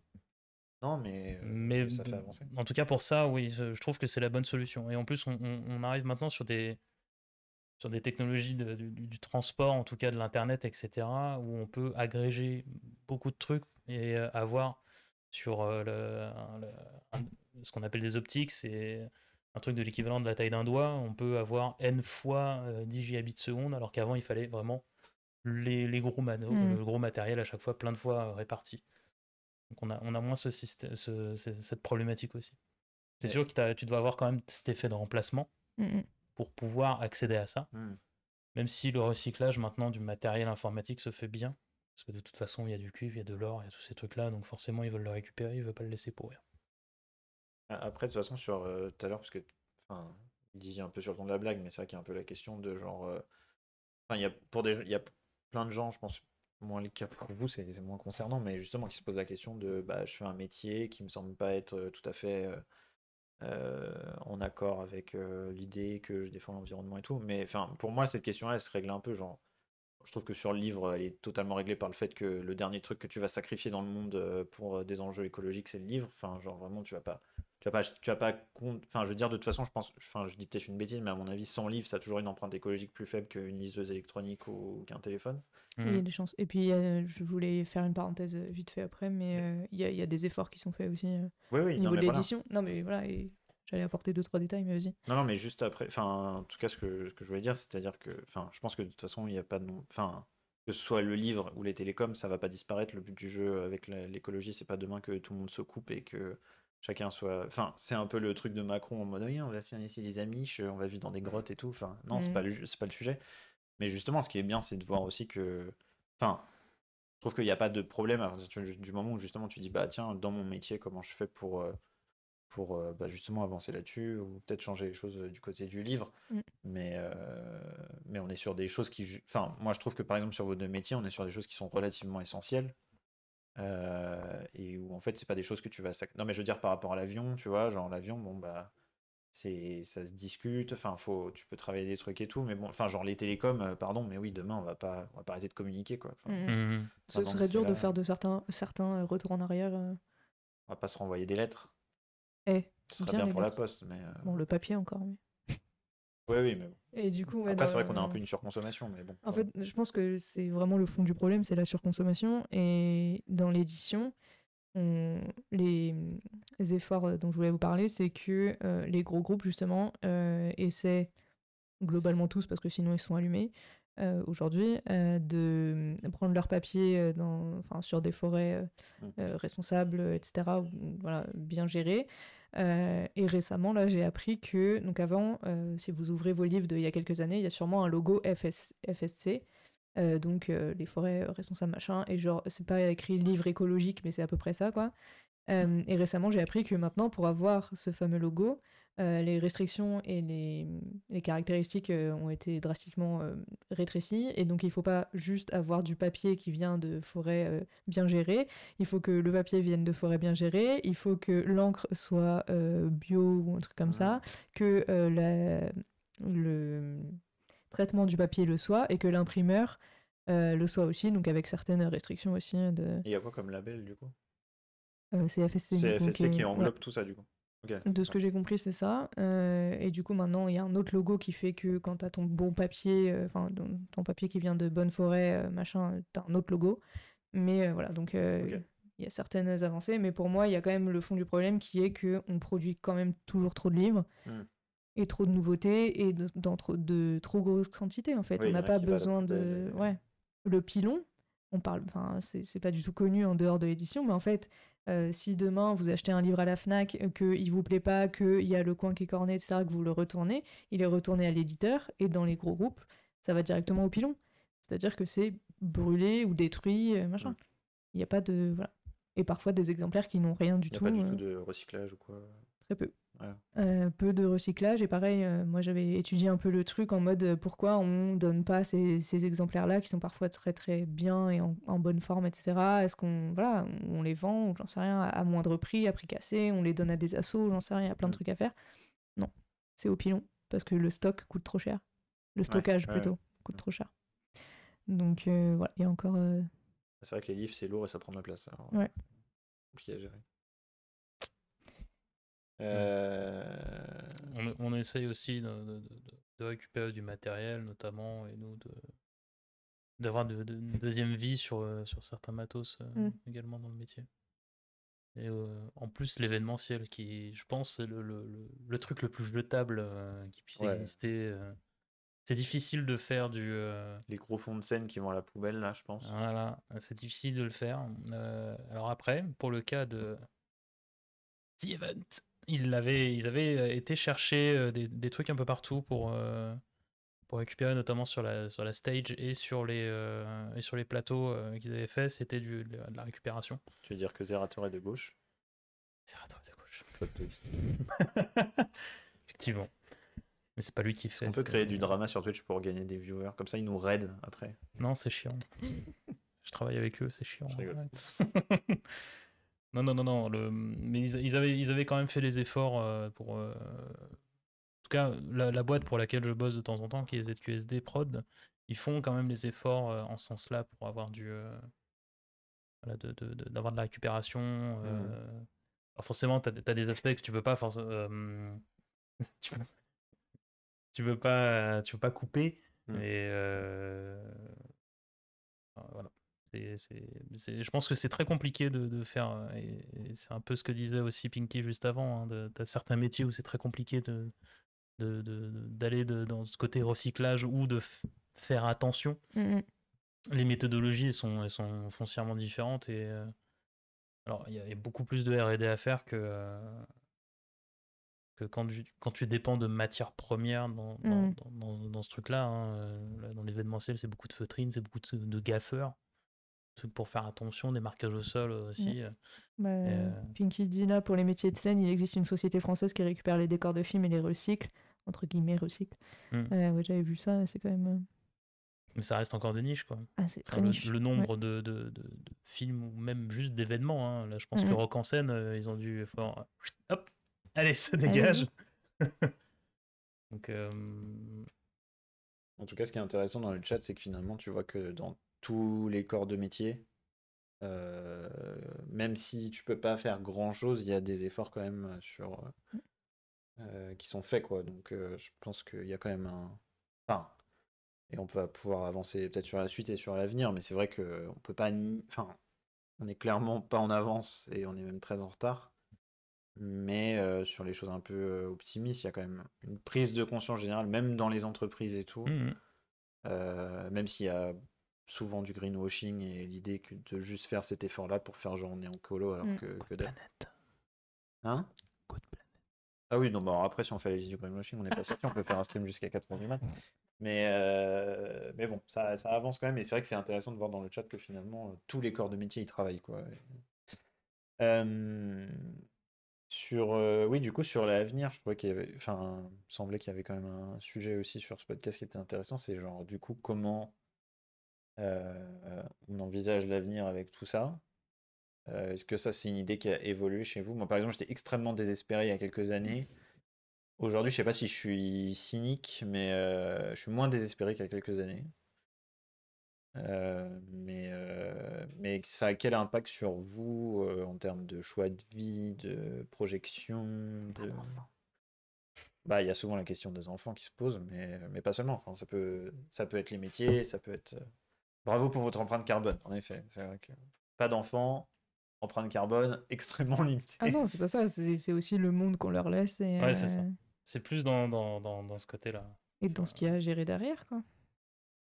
Et euh, bon, après, ça reste. euh, Il y a plein de gens qui font des enfants et c'est pas, enfin, c'est pas pour ça que c'est mal ou que Non, qu'ils s'en non, sortiront pas ou qu'ils n'auront pas une très belle vie. Mais euh, juste, ouais, au global. Après, euh, dans le fait que dans chaque métier, etc., ça commence à évoluer, je pense qu'il y a aussi notre génération qui arrive à des postes euh, Mm. à responsabilité, etc., ou avec un pouvoir déci- décisionnaire euh, quelconque. Donc il y a ça aussi qui change. euh, parce qu'on n'est pas les seuls dix pélos entre nous et le chat qui, qui avons une conscience écologique, je pense. Et en même temps, bah, l'avenir, je sais pas trop. Je suis en mode. Soit euh, demain, il y a un mec qui arrive au, au pouvoir. je parle de la France parce qu'on est là, mais euh, qui arrive au pouvoir et genre, on a tous les mêmes idées et on arrive à faire des trucs avec des. des hum, think tanks et tout ça. Oh je sors des mots de Et think tank. de, de la Startup Nation, je suis désolée. Euh, bref, où on trouve des idées miraculeuses, euh, si ce n'est pour arrêter tout ça, au moins réduire euh, grandement euh, sans, euh, voilà, sans faire tout ce qu'on a dit, c'est-à-dire euh, arriver à atteindre le mental des gens, euh, etc., etc. Soit euh, ça va être compliqué, mais bon. Après, je suis assez persuadée que. J'ai vu aussi il y a pas très longtemps euh, qu'il y avait des études sur le biomimétisme qui se relançaient, etc. Donc c'est genre vraiment réimiter la, la nature pour certains procédés, etc. Et peut-être revenir à quelque chose de plus naturel dans ce sens-là. Mm. Euh, et je pense qu'il y a beaucoup beaucoup à étudier là-dessus. Euh, Je suis pas très pessimiste, mais je suis pas très optimiste. Je suis un peu en mode. Mais genre, euh, par exemple, enfin, sur l'idée de pas avoir d'enfants, c'est un, un argument euh, important pour vous de l'écolo... Enfin, le monde qu'on leur laisse et genre la crise écologique, c'est un argument important pour ne pas avoir d'enfants? Ouais, ça pèse. ouais. Dans la décision, ça, Ça pèse pèse. genre combien? C'est genre J'ai un prédominant bon ou c'est- 70%. Ah oui, oui, donc ah, c'est plus. prédominant. Ok, non, moi je suis un peu moins de la, de la moitié quand même, un Ok. peu moins de 50%, je pense. C'est genre, Après, ça me casse les aussi, mais. euh, bah si c'est 70%, c'est Non, mais oui, d'accord, d'accord. Non, mais c'est pas forcément 70%, mais je peux pas quantifier. En vrai, Ça Ok. compte quoi. c'est- ça Ouais. compte. moi je dirais 30-40% quand même, tu vois. En fait, Mm. c'est. c'est le- le- le- Moi, je le coche dans la cage des Mm. contre, quoi. C'est c'est dans la liste parce des que contrats. c'est c'est quoi le truc? C'est vous vous dites je vais faire un enfant et du coup il va être. Parce que moi j'avoue c'est un truc euh, qui rentre pas du tout dans mon équation. Euh, dans le sens où, enfin vous vous dites euh, il va naître, il va avoir une vie de merde genre. Ou- Non, En fait, ouais. c'est- c'est c'est trop 50-50. C'est trop roulette russe, tu vois. Ah oui genre en mode Mm. je sais pas ce qui va lui arriver quoi. Ah, moi déjà je c'est- sais pas moi ce qui va m'arriver donc du coup à lui Exactement. il y a de ça, et moi il y a un truc, alors ça m'attriste profondément, euh, et peut-être que je suis trop de pages et de mon feed est trop euh, busy avec ça, mais genre il y a plein de trucs en mode euh, bah, telle espèce d'animal est en danger, telle espèce d'animal est en, Mm. en voie de, dis- de Mm. disparition, etc., etc. Et je suis là genre, donc moi je vais lui parler des ours polaires là. Mais en fait lui, il va jamais voir à quoi ça ressemble à part dans les documentaires de... Après on a la Et trentaine hein. va Si vous avez des enfants ça va être soon hein. Ça va pas... Les polaires mais- ils sont pas partis dans Non, mais- ans. Ils vont partir à un moment sans doute mais. globalement. Oui oui. Et je suis un peu, et c'est peut-être très naïf de ma part et tout ça, je suis là, je suis un peu le, le quota de naïveté ce soir, mais je suis un peu en mode, euh, qu'est-ce que, j'ai- genre je vais faire des enfants, il va pas avoir euh, des animaux euh, cool, machin, et je parle pas dans des zoos, etc., mais genre, même en documentaire, Vache, on va, on juste te dire, il y aura un warning au début, genre cet animal n'existe plus, enfin tu vois. Ouais, ouais. Ok. Et donc il y a tout un truc comme ça, tout un pan de ouais, ok, et puis bon, euh, en fait, on va, te par- on va te parler de la nature, mais il y aura plus trop ces paysages-là, et puis il va faire 50 degrés, et puis machin, et puis truc, enfin. On n'est pas sur une situation où on va devenir vraiment très vivable. Et c'est ce que tu disais aussi. Toi, tu as eu de la chance de. On a eu de la chance de faire des allers-retours en avion. Mm. Demain, potentiellement, comme tu as dit, ils pourront plus voir ça, parce qu'on aura surabusé aussi derrière. T'as tous ces petits trucs comme ça mis bout à bout. Mm. Moi, ça m'enchante pas plus. Et, euh, de... et c'est ouais, c'est un, gros poids dans la balance. Quoi. Parce Ouais. qu'aujourd'hui, à notre niveau, on essaie de faire. ce- Je sais pas si on fait notre maximum, mais en tout cas, on fait des choses. On- Je pense qu'on pourrait tous faire plus. Après, je sais pas comment. Euh, J'ai pas, j'ai pas la méthodologie, quoi, mais. Mais euh, voilà, on, on- essaie quand même de faire des trucs à notre niveau et c'est. Voilà. Le truc, c'est que, enfin, après, sur, vraiment sur un autre niveau, je pense qu'il faut se dire que tout le monde peut faire plus s'il veut, en effet. Bien sûr. Mais ça va pas se régler à l'échelle individuelle. Non, Comme il y a toujours pire que soi, tu vois. C'est c'est toujours dans le même. euh, dans- dans le même truc, c'est c'est ce qu'on disait au tout tout début, c'est un effort collectif quand même, c'est c'est l'effet de masse qui fera que ça penchera dans, la- dans le bon sens. Il y a Pinky qui dit non, mais après, si jamais tu as des enfants, il y a moyen de les éduquer pour qu'ils améliorent la chose, parce qu'il faut bien que quelqu'un prenne la relève, il faut l'éduquer dès le plus jeune âge pour qu'il ait conscience de tout ça et qu'il relève le niveau. Sinon, j'ai aucun problème avec la fin de l'humanité. Euh, je suis d'accord, tu peux pas juste baisser les bras, même si j'ai pas forcément d'enfants. Envie Mais- d'enfant. bah, Oui, pardon. Mais si j'en ai, ce sera de leur inculquer les bonnes manières, sachant que ce qu'on fait aujourd'hui sera sûrement aussi critiqué plus tard, comme on le fait aujourd'hui. Oui, oui, non, mais c'est vrai.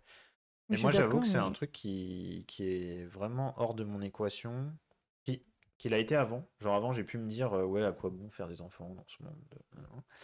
Mais euh, après, je me suis dit que c'était un peu euh, nihiliste, en fait, de penser comme ça.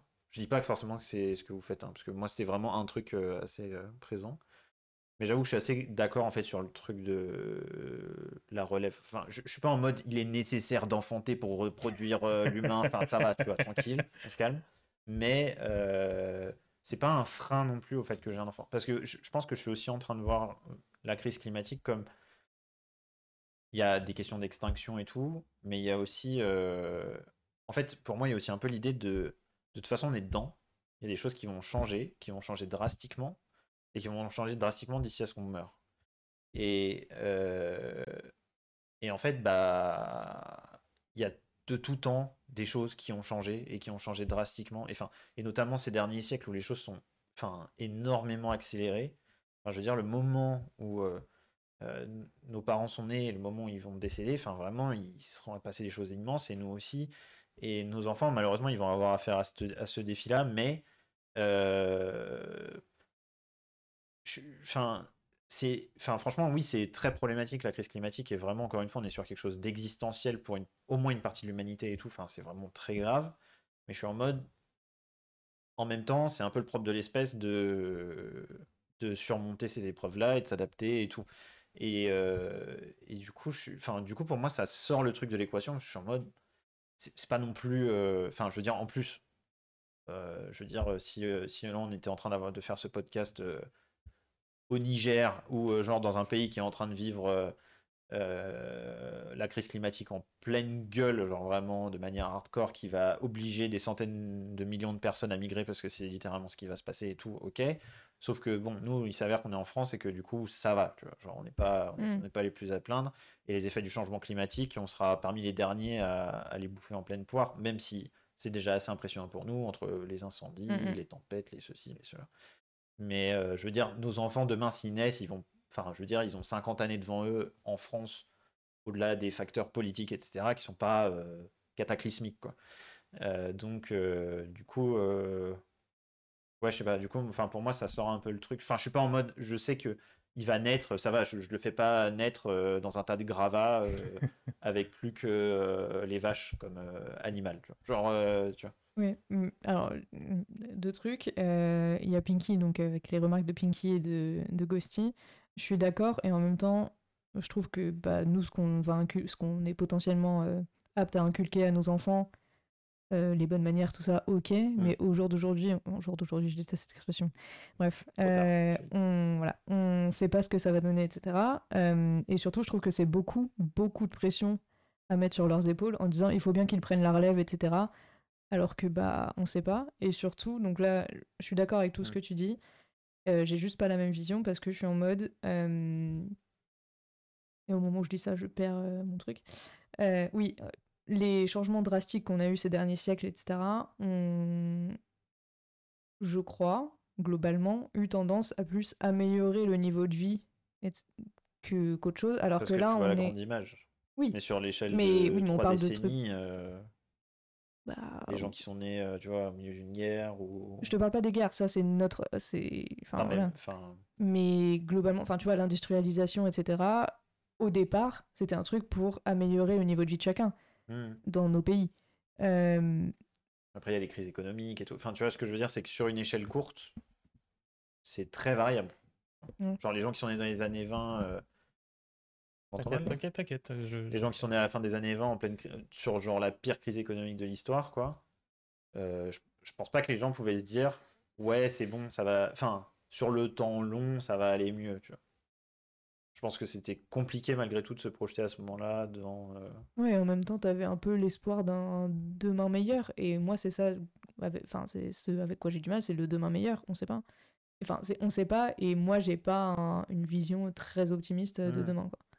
Et du coup, je suis en mode, euh, bah, si c'est pour que finalement le niveau de vie descende, etc., je... bah, flemme un peu. Flemme pour eux, en tout cas. Bosti dit les enfants qui naissent ont l'air ont l'air heureux quand je regarde autour de moi. On est déjà sceptique pour eux. C'est à nous aussi de garder la tête haute et de montrer la voie à suivre et de faire en sorte qu'ils grandissent dans de bonnes conditions. L'écologie, c'est une affaire de riches, une affaire de pays de riches, clairement. Oui, oui, oui, ça, bah. Non, mais après, les enfants, quand je dis. euh, moi, j'avoue que sur le truc de la relève, c'est pas tant mon sujet, parce que j'attends pas du tout que mon gosse soit euh, prix Nobel de physique et qui crée le tuyau qui va aller pomper l'hydrogène du soleil pour je- que sais-je. Euh, non, pour moi, c'est pas tant une question de relève. Après, c'est plus une question de. Par contre, je suis confiant sur le fait que, par exemple, notre génération, on est encore un peu plus à même que la génération précédente à euh, former nos enfants à ces enjeux-là et à ce qu'ils aient un impact positif. Mais après, je, je- leur demande ça, pas je- non plus euh, la lune. Euh, On a quand même plus de recul aussi qu'avant Mm. sur les, certaines problématiques qu'on a rencontrées à l'époque. Oui, oui. Mais moi, après, finalement, sur le truc des, de l'avenir, et pas forcément que des enfants. C'est, enfin, les enfants, en, en vrai, c'est un bon prisme de discussion parce que, en général, on, enfin, en fait, c'est sociologique, mais on décide d'avoir des enfants parce qu'on est confiant sur l'avenir. Enfin, c'est, ça se vérifie sociologiquement dans, dans l'histoire. Quand il y a une guerre, euh, on Mm. arrête d'enfanter. Euh, mais euh, je trouve que même de façon individuelle et de façon personnelle et tout, à la limite, moi, ce qui me fait peur, c'est pas tant. euh, enfin, surtout en étant. On entend toute ta, on entend ta barbe. Oui. Je fais un ASMR barbe. Euh, c'est pas tant euh, l'histoire de. Enfin, la dégradation du milieu, en fait, genre avec la- les animaux, etc. C'est sûr que c'est inquiétant et tout. Mais encore une fois, à chaque fois, je me. Enfin, c'est un truc de privilégié, mais je suis en mode. On est en France, ça va, tu vois. Enfin, on est plus amène de pouvoir s'adapter au changement climatique que dans d'autres endroits. Et du coup, sur la durée de ma vie, je suis pas très inquiet, ni sur la durée de la vie de mes enfants. Par contre, c'est plus genre les chamboulements politiques que ça va amener. Genre, euh, littéralement, enfin, aujourd'hui, on est en train de paniquer parce qu'il y a 10 000 pélos qui traversent la Méditerranée et genre, il y a toute l'Europe qui est en mode barricade et tout, on va tous voter extrême droite, tu vois. Mais littéralement, on sait qu'il y aura des centaines de millions de personnes qui seront amenées à migrer à cause du changement climatique. Donc, genre, il y a un moment, il va falloir respirer et genre, euh, et se calmer, quoi. Et on Et, regardera. euh, et ça, j'avoue, 2021. moi, ça me fait beaucoup plus peur parce que je suis très en mode. On va subir des. Ça, pour le coup, c'est vraiment le truc qui me fait peur et qui, j'avoue, pourrait me dissuader et un peu vous suivre dans l'idée. C'est que les bouleversements qu'on va vivre, ils vont être intenses et puissants. Euh, vraiment, c'est des choses qu'on n'a pas connues récemment et notamment pas depuis la Seconde Guerre mondiale. En gros, Mm. on va dire, il y a pas eu. Enfin, parce que la Seconde Guerre mondiale était un immense bouleversement. Il y a beaucoup de choses qui ont, qui ont changé. Il y a des économies qui se sont effondrées, d'autres qui ont, qui, sont, qui ont été en plein boom, etc. Mais on va dire que depuis la Seconde Guerre mondiale, on peut considérer que le monde euh, a été euh, relativement stable, quoi. Et que là, on re-rentre dans une période d'instabilité. Et qu'on va vivre des euh, trucs où je suis en mode, en fait, je ne vois pas comment on va pas revivre les erreurs du passé. Ouais. Et euh, je vais lâcher les mots fascisme et tout, mais je pense vraiment Ouais. que, genre, Bah, on le voit. risque, le risque est... Moi, c'est plus ça qui me fait peur.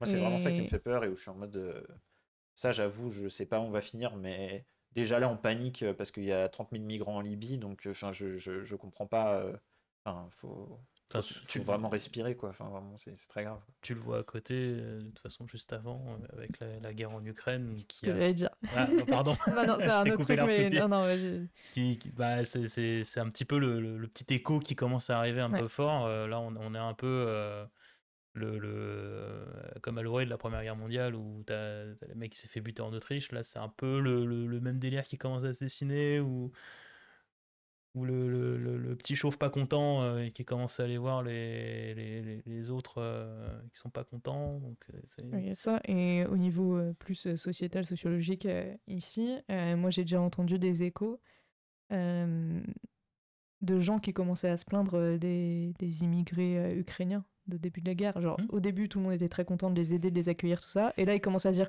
oui, enfin bon, ils s'adaptent pas, ils parlent pas, toujours pas français, ils commencent à râler, ils veulent de l'argent. Enfin, c'est pas mes amis, je vous rassure.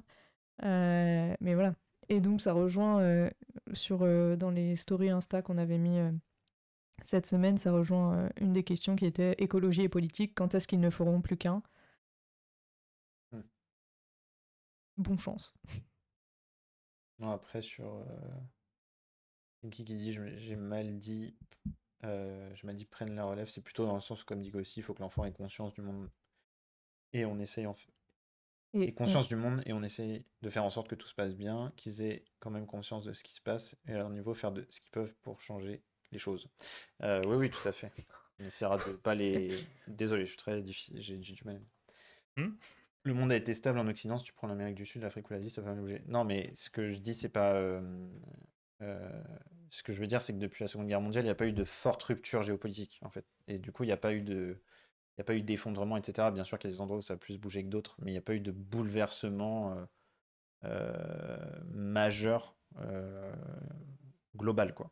Donc, ce, qui, ce qui, pour le coup, risque de un peu de nous tomber sur la tronche avec, là, littéralement, des endroits, enfin, je sais pas, aujourd'hui, il y a comme Madagascar, où il y a littéralement toute une partie du pays qui est en train de s'assécher de façon hyper rapide, et où bah, tu comptes les gens en millions de personnes déplacées, etc. Donc, enfin, je veux dire, il y a eu des crises comme ça euh, sur les dernières décennies, avec beaucoup de déplacés, euh, la guerre en Syrie par exemple, ou des choses comme ça, ou des famines euh, au Darfour, etc. Mais pas à une échelle aussi globale, quoi. Et ça, et du coup, enfin, et ce qui m'inquiète, c'est qu'en fait, quand tu étudies un peu la géopolitique, tu dis qu'aujourd'hui, le monde, plus que jamais, devrait coopérer et devrait, je veux dire, le système onusien, d'essayer de, Mm, mm. de créer de la, de la, enfin, du multilatéralisme, etc., de créer de la coopération et tout, c'est vraiment un système qui est en train de reculer sur les dernières années et qui est en train de s'effacer enfin, en faveur d'un monde, euh, aujourd'hui on le définit comme multipolaire, mais qui en gros est de nouveau un peu un monde de qui est plus conflictuel et, euh, et moins dans la coopération. Et c'est assez euh, flippant parce que vu les enjeux qui arrivent, tu dis que s'il n'y a pas plus de coopération, vraiment ça va être. Enfin, si on tombe dans le chacun pour soi, ça va être dramatique, quoi. Et, et ça, ça me fait vraiment peur. euh, Et c'est encore une fois, c'est pas une question de milieu de vie, mais c'est plus une question de genre de société et de politique. euh, et ça, c'est- ça c'est vraiment effrayant. Mais euh, enfin voilà. Mais après sur le sur l'avenir, euh, je sais pas, vous vous dites d'ici à ce que je décède, vous imaginez quoi? Genre vous dites, est-ce que vous avez l'impression qu'il y a des choses qui vont radicalement changer ou ou ça vous semble extrêmement flou et en fait euh, on sait pas. C'est flou et de Ouais. de- d'y réfléchir comme ça, je, je me dis en fait, ce qui me fait le plus peur, c'est que rien ne change. Hmm. Et qu'on continue à aller dans le mur euh, dans lequel on va, tu vois. Et qu'on parle plus contre un mur que, que résoudre les problèmes. J'ai l'impression de, comme on a dit, hein, c'est comme la mode, c'est une spirale infernale et ça, ça, ça recommence encore et encore et encore. Pourtant, on a des livres d'histoire, hein, on, on Ah oui, tout, on écrit tout. En fait, il y a euh, plein de, plein de dalle, trucs, euh, pas forcément à, propos de, de la crise euh, écologique ou quoi, où je me suis déjà dit, mais en fait, on n'apprend rien Hmm. du passé. Genre, c'était c'était il y a pas si longtemps, en fait, les gars. Juste au pire, les politiques, la, la politique en, en règle générale, quand t'as des mecs qui ont des casseroles au cul qui reviennent au pouvoir en disant Hé, regardez, je vais faire des trucs bien, Ouais. et puis tu sais que le mec il va faire de la merde derrière. Et puis, la guerre en Ukraine, euh, moi, j'ai pris une petite claque aussi, où j'étais en mode, putain, mais. Frère. Et je pense qu'une partie de la population avait oublié la Crimée et le l'autre partie annexée euh, entre les deux. Ça faisait quand même 10, 10 ans entre les deux euh, quand, quand la, quand la Russie, euh, soi-disant, euh, n'était pas elle, mais qui avait quand même pris une partie du territoire. quoi. Bah, Ça après, déjà euh, plus de sur, 10 ans. euh, Mais oui. Enfin, le- je trouve que le, ce qui est assez désespérant en fait quand, t'es- quand tu fais un peu, euh, enfin quand tu regardes un peu l'histoire Et enfin, les historiens décrivent toujours ça, mais c'est vrai que ça, c'est vraiment un truc genre, quand ils te disent ça, t'es un peu en mode, euh, à quoi ça sert de vivre?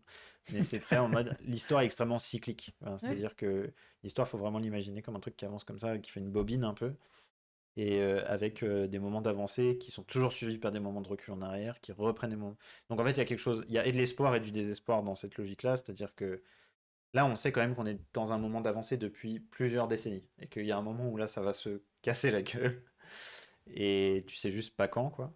Euh, mais il y a quelque chose en effet d'extrêmement cyclique et mais qui est tout à fait logique. Enfin, c'est-à-dire que les mémoires, euh, la mémoire se transmet que de façon très partielle de génération en génération. Et je pense que, enfin, tu le vois aujourd'hui. euh, je sais pas, il y a pas longtemps, par exemple, ce qui est intéressant, c'est, je sais pas, les dernières législatives en Espagne. Tu es dans un pays où il y a 40 ans, il y avait le fascisme, enfin 50 ans, euh, et qui du coup, un peu comme au Portugal d'ailleurs, et qui du coup historiquement étaient des pays extrêmement euh, imperméables à l'extrême droite, comme l'Allemagne hein, aussi, d'une certaine façon, et qui aujourd'hui voient l'extrême droite monter chez eux, parce qu'en fait, bah, les gens oublient, et petit à petit, bah, ça revient. Mm. Et, Et là, et ils étaient peut-être un peu plus, ils étaient peut-être un peu plus perméables, mais l'Italie, euh, ils L'Italie, sont vraiment au exemple. fin Ouais, l'Italie, hein. euh, l'Italie, ça y est, euh, c'est- ils ont largement passé le pas. Mais... Ils font la chasse aux homos. euh, Ouais. Et en fait, euh, bah, je, je venais à ça parce que c'est un peu mon fer de lance, mais euh, les causes LGBT et le féminisme, enfin, désolé, quand on voit ce qui se passe aux États-Unis, euh, l'IVG, euh, les, les droits pour les personnes trans, etc., je suis là, genre, mais en fait, socialement, sociétalement, ça commence à- ça redevient compliqué alors que ça date pas d'il y a tant de temps que ça. Donc, euh, pour moi, le recul, il va se faire sur plein de sujets et, et ça va être compliqué. Alors, C'est badant. voilà. Non, Voilà. mais c'est vrai qu'on Allez, est- bonne soirée. Non, mais Sur ce, Ce qui est sûr, c'est que on est un peu un, à un moment de crête euh, à l'échelle politique où on est en mode, on est en train de se bouffer la crise. Tout le monde commence à bien la voir. Même les gens en France, ils sont en mode, Eh, vas-y, il fait froid, il pleut, la sécheresse, mon cul. nan, nan. Tout le monde est en train de le voir. là. Genre, euh, même les, les gros climato-sceptiques, ils peuvent pas dire, ah oui, euh, quand il fait 42 degrés pendant 3 jours, c'est- ouais, c'est vrai qu'il y avait peut-être pas trop ça avant quand même, c'est un peu, nor- un peu bizarre. Euh, donc, enfin bon, je pense qu'il y en a beaucoup là qui peuvent plus vraiment se cacher derrière leurs petits doigts. Mais du coup, que tu es vraiment au moment de la crise s'installe. Et en fait, euh, comme à chaque fois qu'il y a des crises euh, dans des pays comme ça, il y a en gros soit le chemin progressiste, soit le, soit le chemin réactionnaire. Mm. Et euh, malheureusement, en effet, en Europe, on va dire qu'au global, on prend un chemin assez réactionnaire, même si c'est pas encore foutu. Euh, et à l'échelle du monde, ça se vérifie pas mal parce qu'il y a beaucoup de, il y a beaucoup de pays dont les gouvernements autoritaires sont quand même de plus en plus installés, quoi.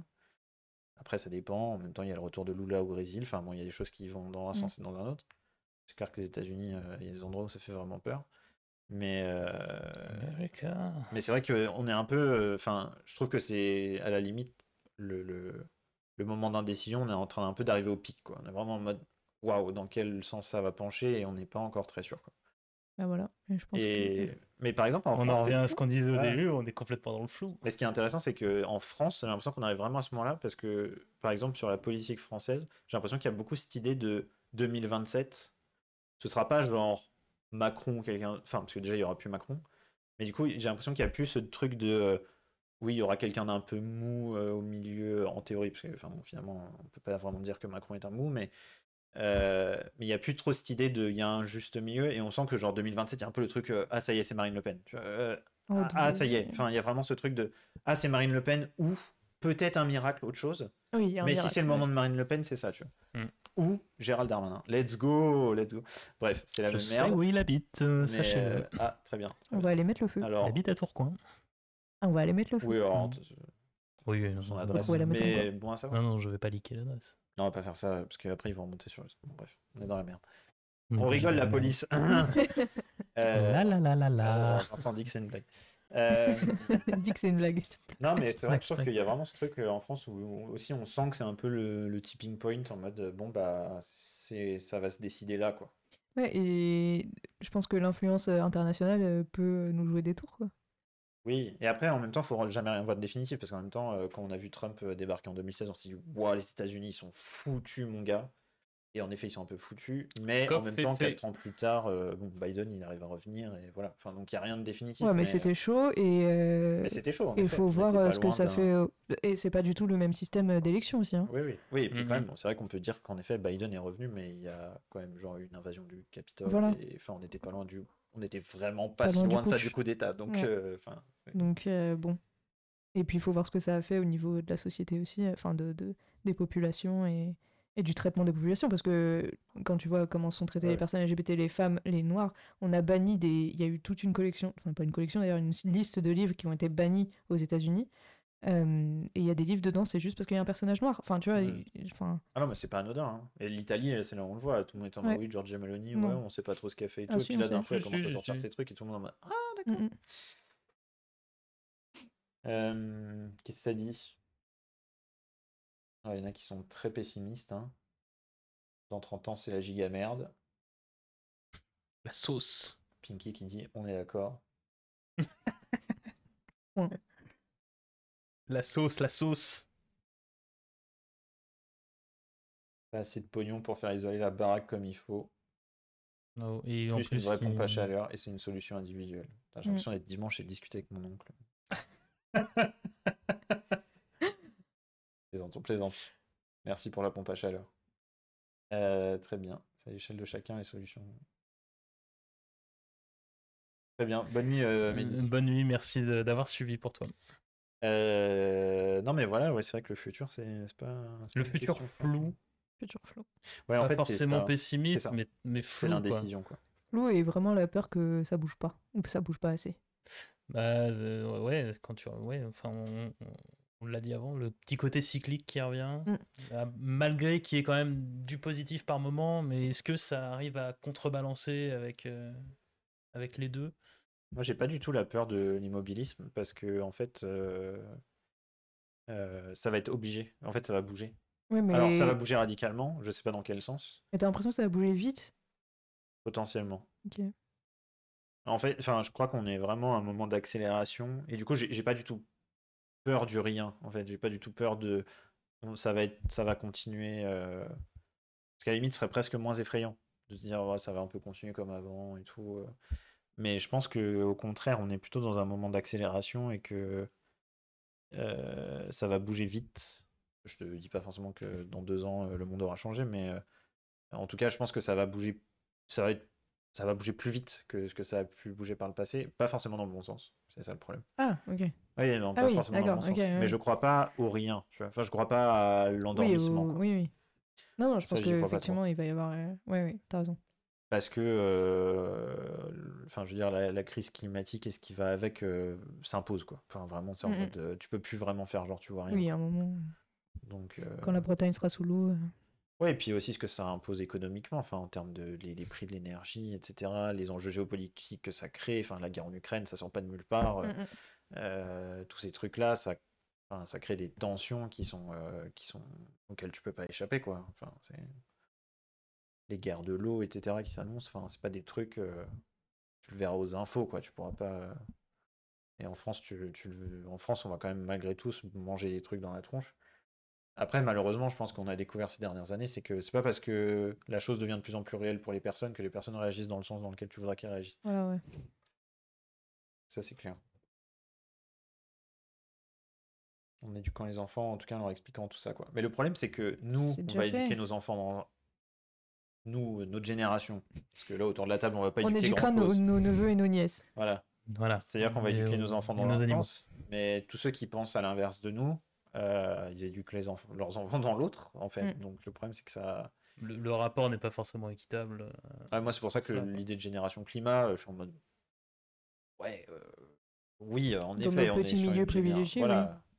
Là, Il y a beaucoup de Parisiens dans leur lycée là, qui vont faire les manifs le dimanche, mais à l'échelle nationale, est-ce que vraiment... Est-ce que dans le Cantal, ils font la même? Pas sûr. diagonale ouais. du vide. Donc, euh, donc on verra. Mais je pense qu'en effet, on est sur un moment de... Ça va se décider.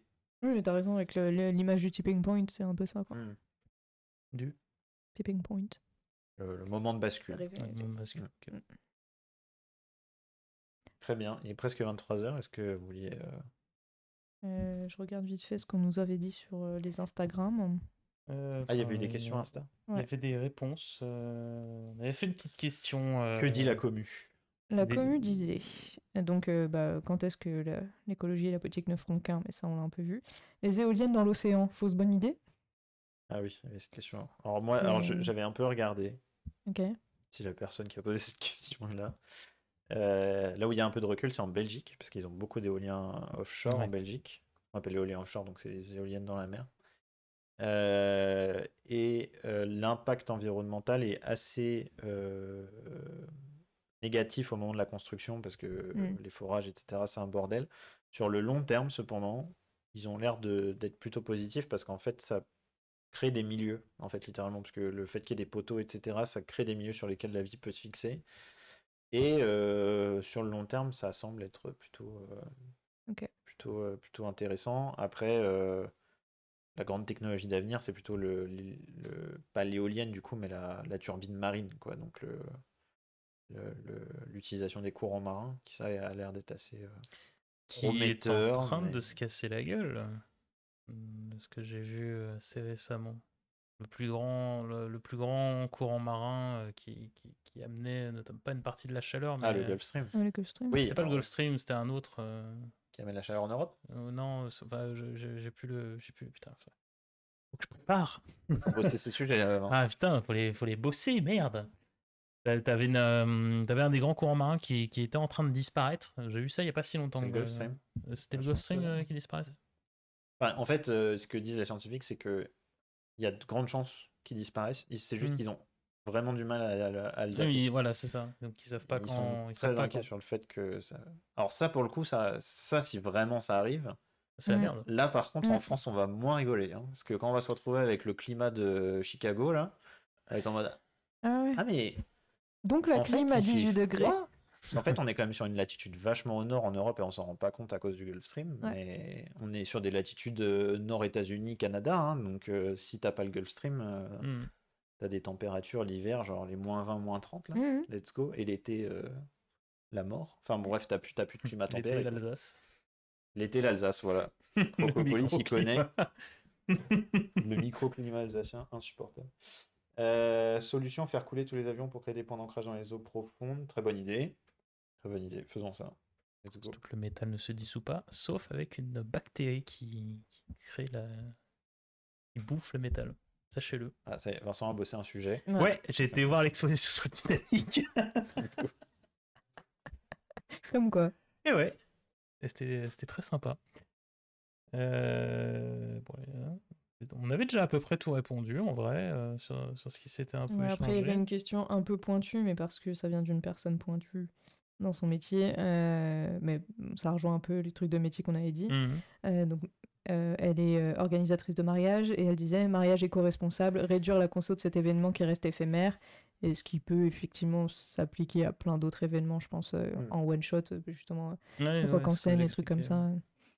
Donc voilà. Dans Euh, l'événementiel en règle générale, ouais. Parce que du coup, elle est organisatrice de mariage euh, écologique et un peu euh, voilà, éco-conscient, local et tout ça. Donc, et je lui ai dit, euh, bah écoute, tu passeras quand on fera un épisode sur le mariage et tu nous, don- tu nous donneras tous tes tips. C'est euh, sur la conception d'un mariage euh, éco-responsable. Ça peut être int- très intéressant Mm. aussi. hein. Je serais très curieux. Bah Très écoute, curieux. On l'invitera. Est-ce que, euh, pour finir, euh, vous voulez donner un conseil chacun à la commu pour euh, traverser la crise écologique? Surmonter l'imprévisibilité de l'avenir?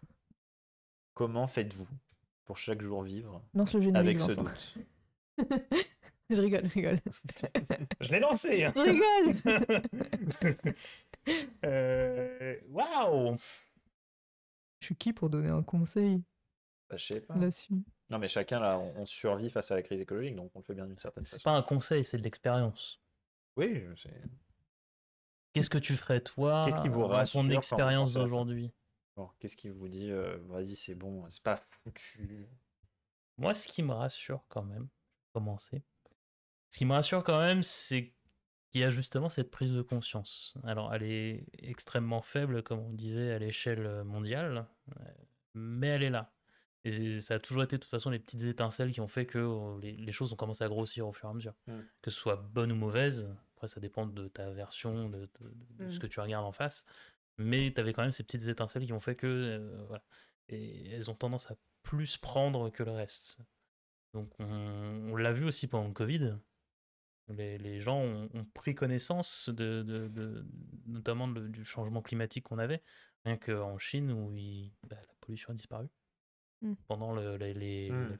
les 6 à 8 mois où il n'y avait rien qui tournait, eh bah, ils pouvaient voir à plus de, plus de quelques kilomètres versus où ils ne voyaient pas à 3 mètres à cause des nuages de pollution. On a eu des animaux qui se sont ramenés dans les centres-villes. Mmh. Et ça, c'était improbable. Les dauphins à Venise aussi, ouais. Fait tous, tous ces trucs-là. Et je, je, pense que déjà ça, le, le Covid, autant de mal qu'il a pu faire, a quand même pu montrer euh, notre impact, euh, notre impact, même juste quand on voit les fenêtres dans la journée quand tu étais enfermé. Je sais pas, il y avait masse de pollen, c'était insupportable. oh là, le party breaker. non, mais t'entendais absolument rien. Oui, oui. T'entendais bah, juste bah, les piafs euh, revenir. on a grandi à côté de l'autoroute. Genre... Ouais, c'est ça. Mais du coup, pourquoi on n'a pas continué ou en tout cas fait en sorte que. Alors, je sais, il y a les gros industriels, blablabla. Bah, mais moi, j'ai l'impression que du coup, on a un peu oublié tout ça déjà.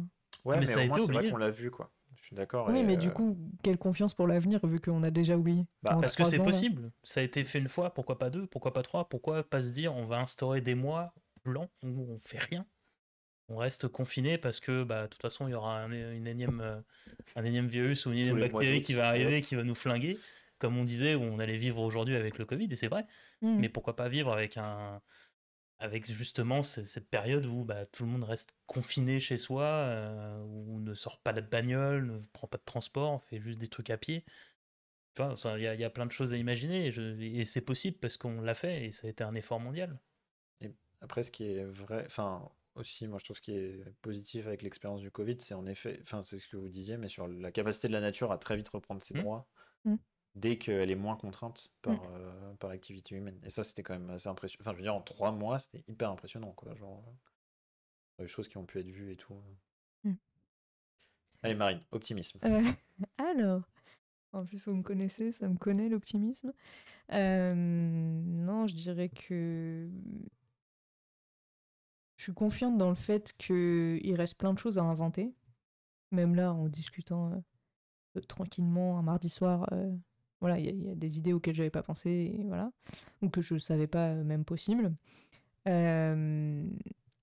après, je reste, je vais être un petit peu pessimiste. Euh, je reste très partagée sur le, tout ce qu'on a dit aussi sur le fait que pour autant de personnes comme nous, ou quasiment, qui réfléchissons euh, dans ce sens-là, dans le progressisme, etc., il y a les personnes qui vont être réac et qui donc vont proposer d'autres idées, ou en tout cas des idées euh, qui vont contrer les nôtres. Des idées de merde. Pour, ne pas, pour, être poli, quoi. de point de vue. non, non, des idées de merde. Euh, voilà, donc je suis confiante dans le fait, euh, dans, dans, le génie humain, je sais qu'on peut faire des choses incroyables et avoir des idées incroyables, etc. Donc, bah écoutez, j'attends vos enfants et, et leurs idées incroyables. Voilà, pour l'avenir. La relais. Mais pauvre, la pression. En fait, c'est ça, ça me dérange aussi, mais bon.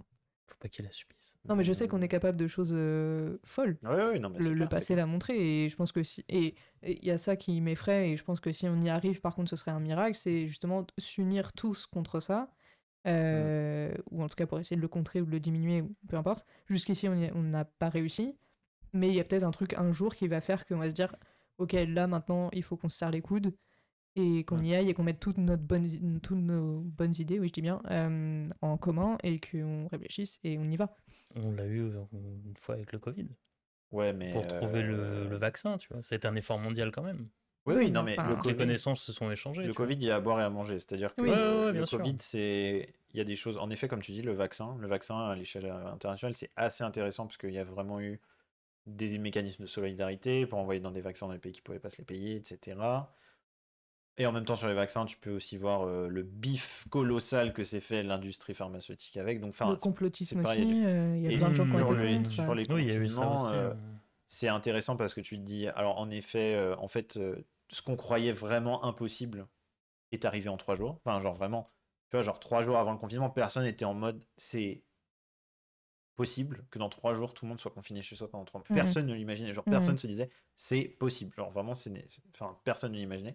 En fait, ça, ça remet quand même en place des trucs sur, en fait, une société, elle peut s'organiser d'une certaine Mhm. façon et de façon extrêmement contrainte s'il le faut. Et en même temps, si tu prends aussi ce biais-là, tu peux te dire que, euh, en même temps, euh, il y a eu des mesures euh, extrêmement liberticides qui ont été prises en qui ont été mises en place.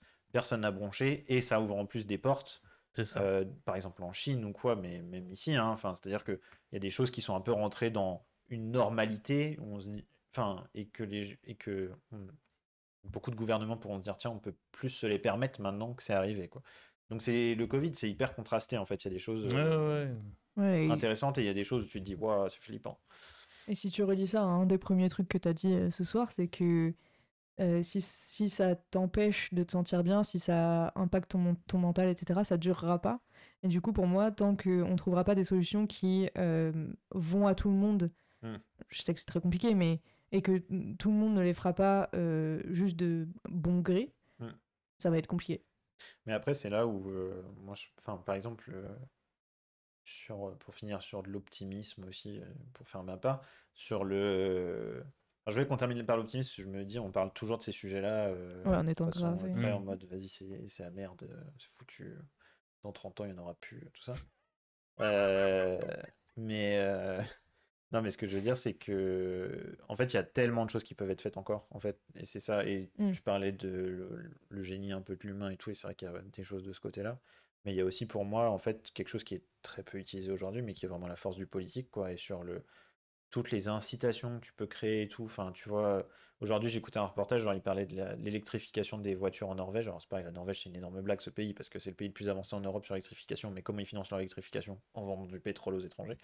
Donc, c'est enfin, quand même un peu euh, tous les, les trucs intéressants du monde. Mais euh, en Norvège, par exemple, pour les voitures électriques, ils ont dit, euh, il y a 10 ans, ils se sont dit, vas-y, il faut qu'on électrifie euh, le parc, quoi. Et comment ils ont fait? Ils ont viré la TVA sur toutes les voitures électriques. Voilà, point. Tu vois, genre, volonté politique, Mhm. bim, tu Mhm. vires la TVA sur toutes les voitures, Mhm. sur toutes les voitures électriques. Bah, Aujourd'hui, euh, 80% des voitures qui sont vendues en Norvège, c'est de la voiture électrique, quoi.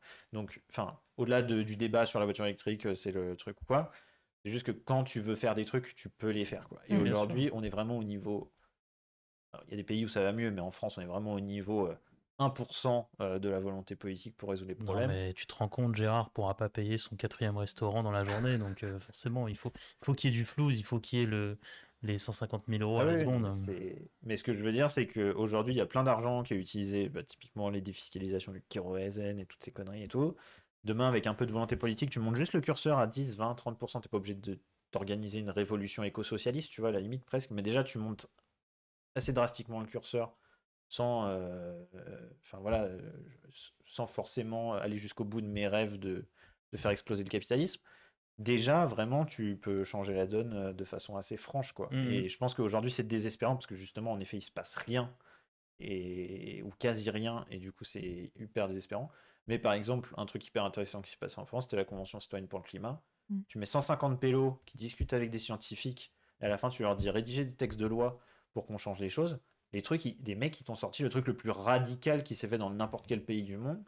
Bon, alors après, l'autre, bien sûr, il a tout jeté à la poubelle, mais vraiment, quand tu mets des gens qui, qui viennent d'horizons hyper différents, qui, je suis sûr, avec des opinions politiques hyper différentes, tu les fais discuter avec des scientifiques, tu leur redonnes le pouvoir, tu leur dis écrivez des trucs qui correspondent à ce que vous avez compris Entendu. de la situation et Mhm. tout.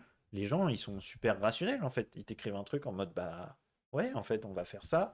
On est prêt à se contraindre, on est prêt à prendre des mesures courageuses, on est prêt à renoncer à des choses. Et je pense que les gens, quand ils ont rédigé ce truc-là, ils étaient prêts à enfin, s'affliger eux-mêmes ce qu'ils étaient en train d'écrire.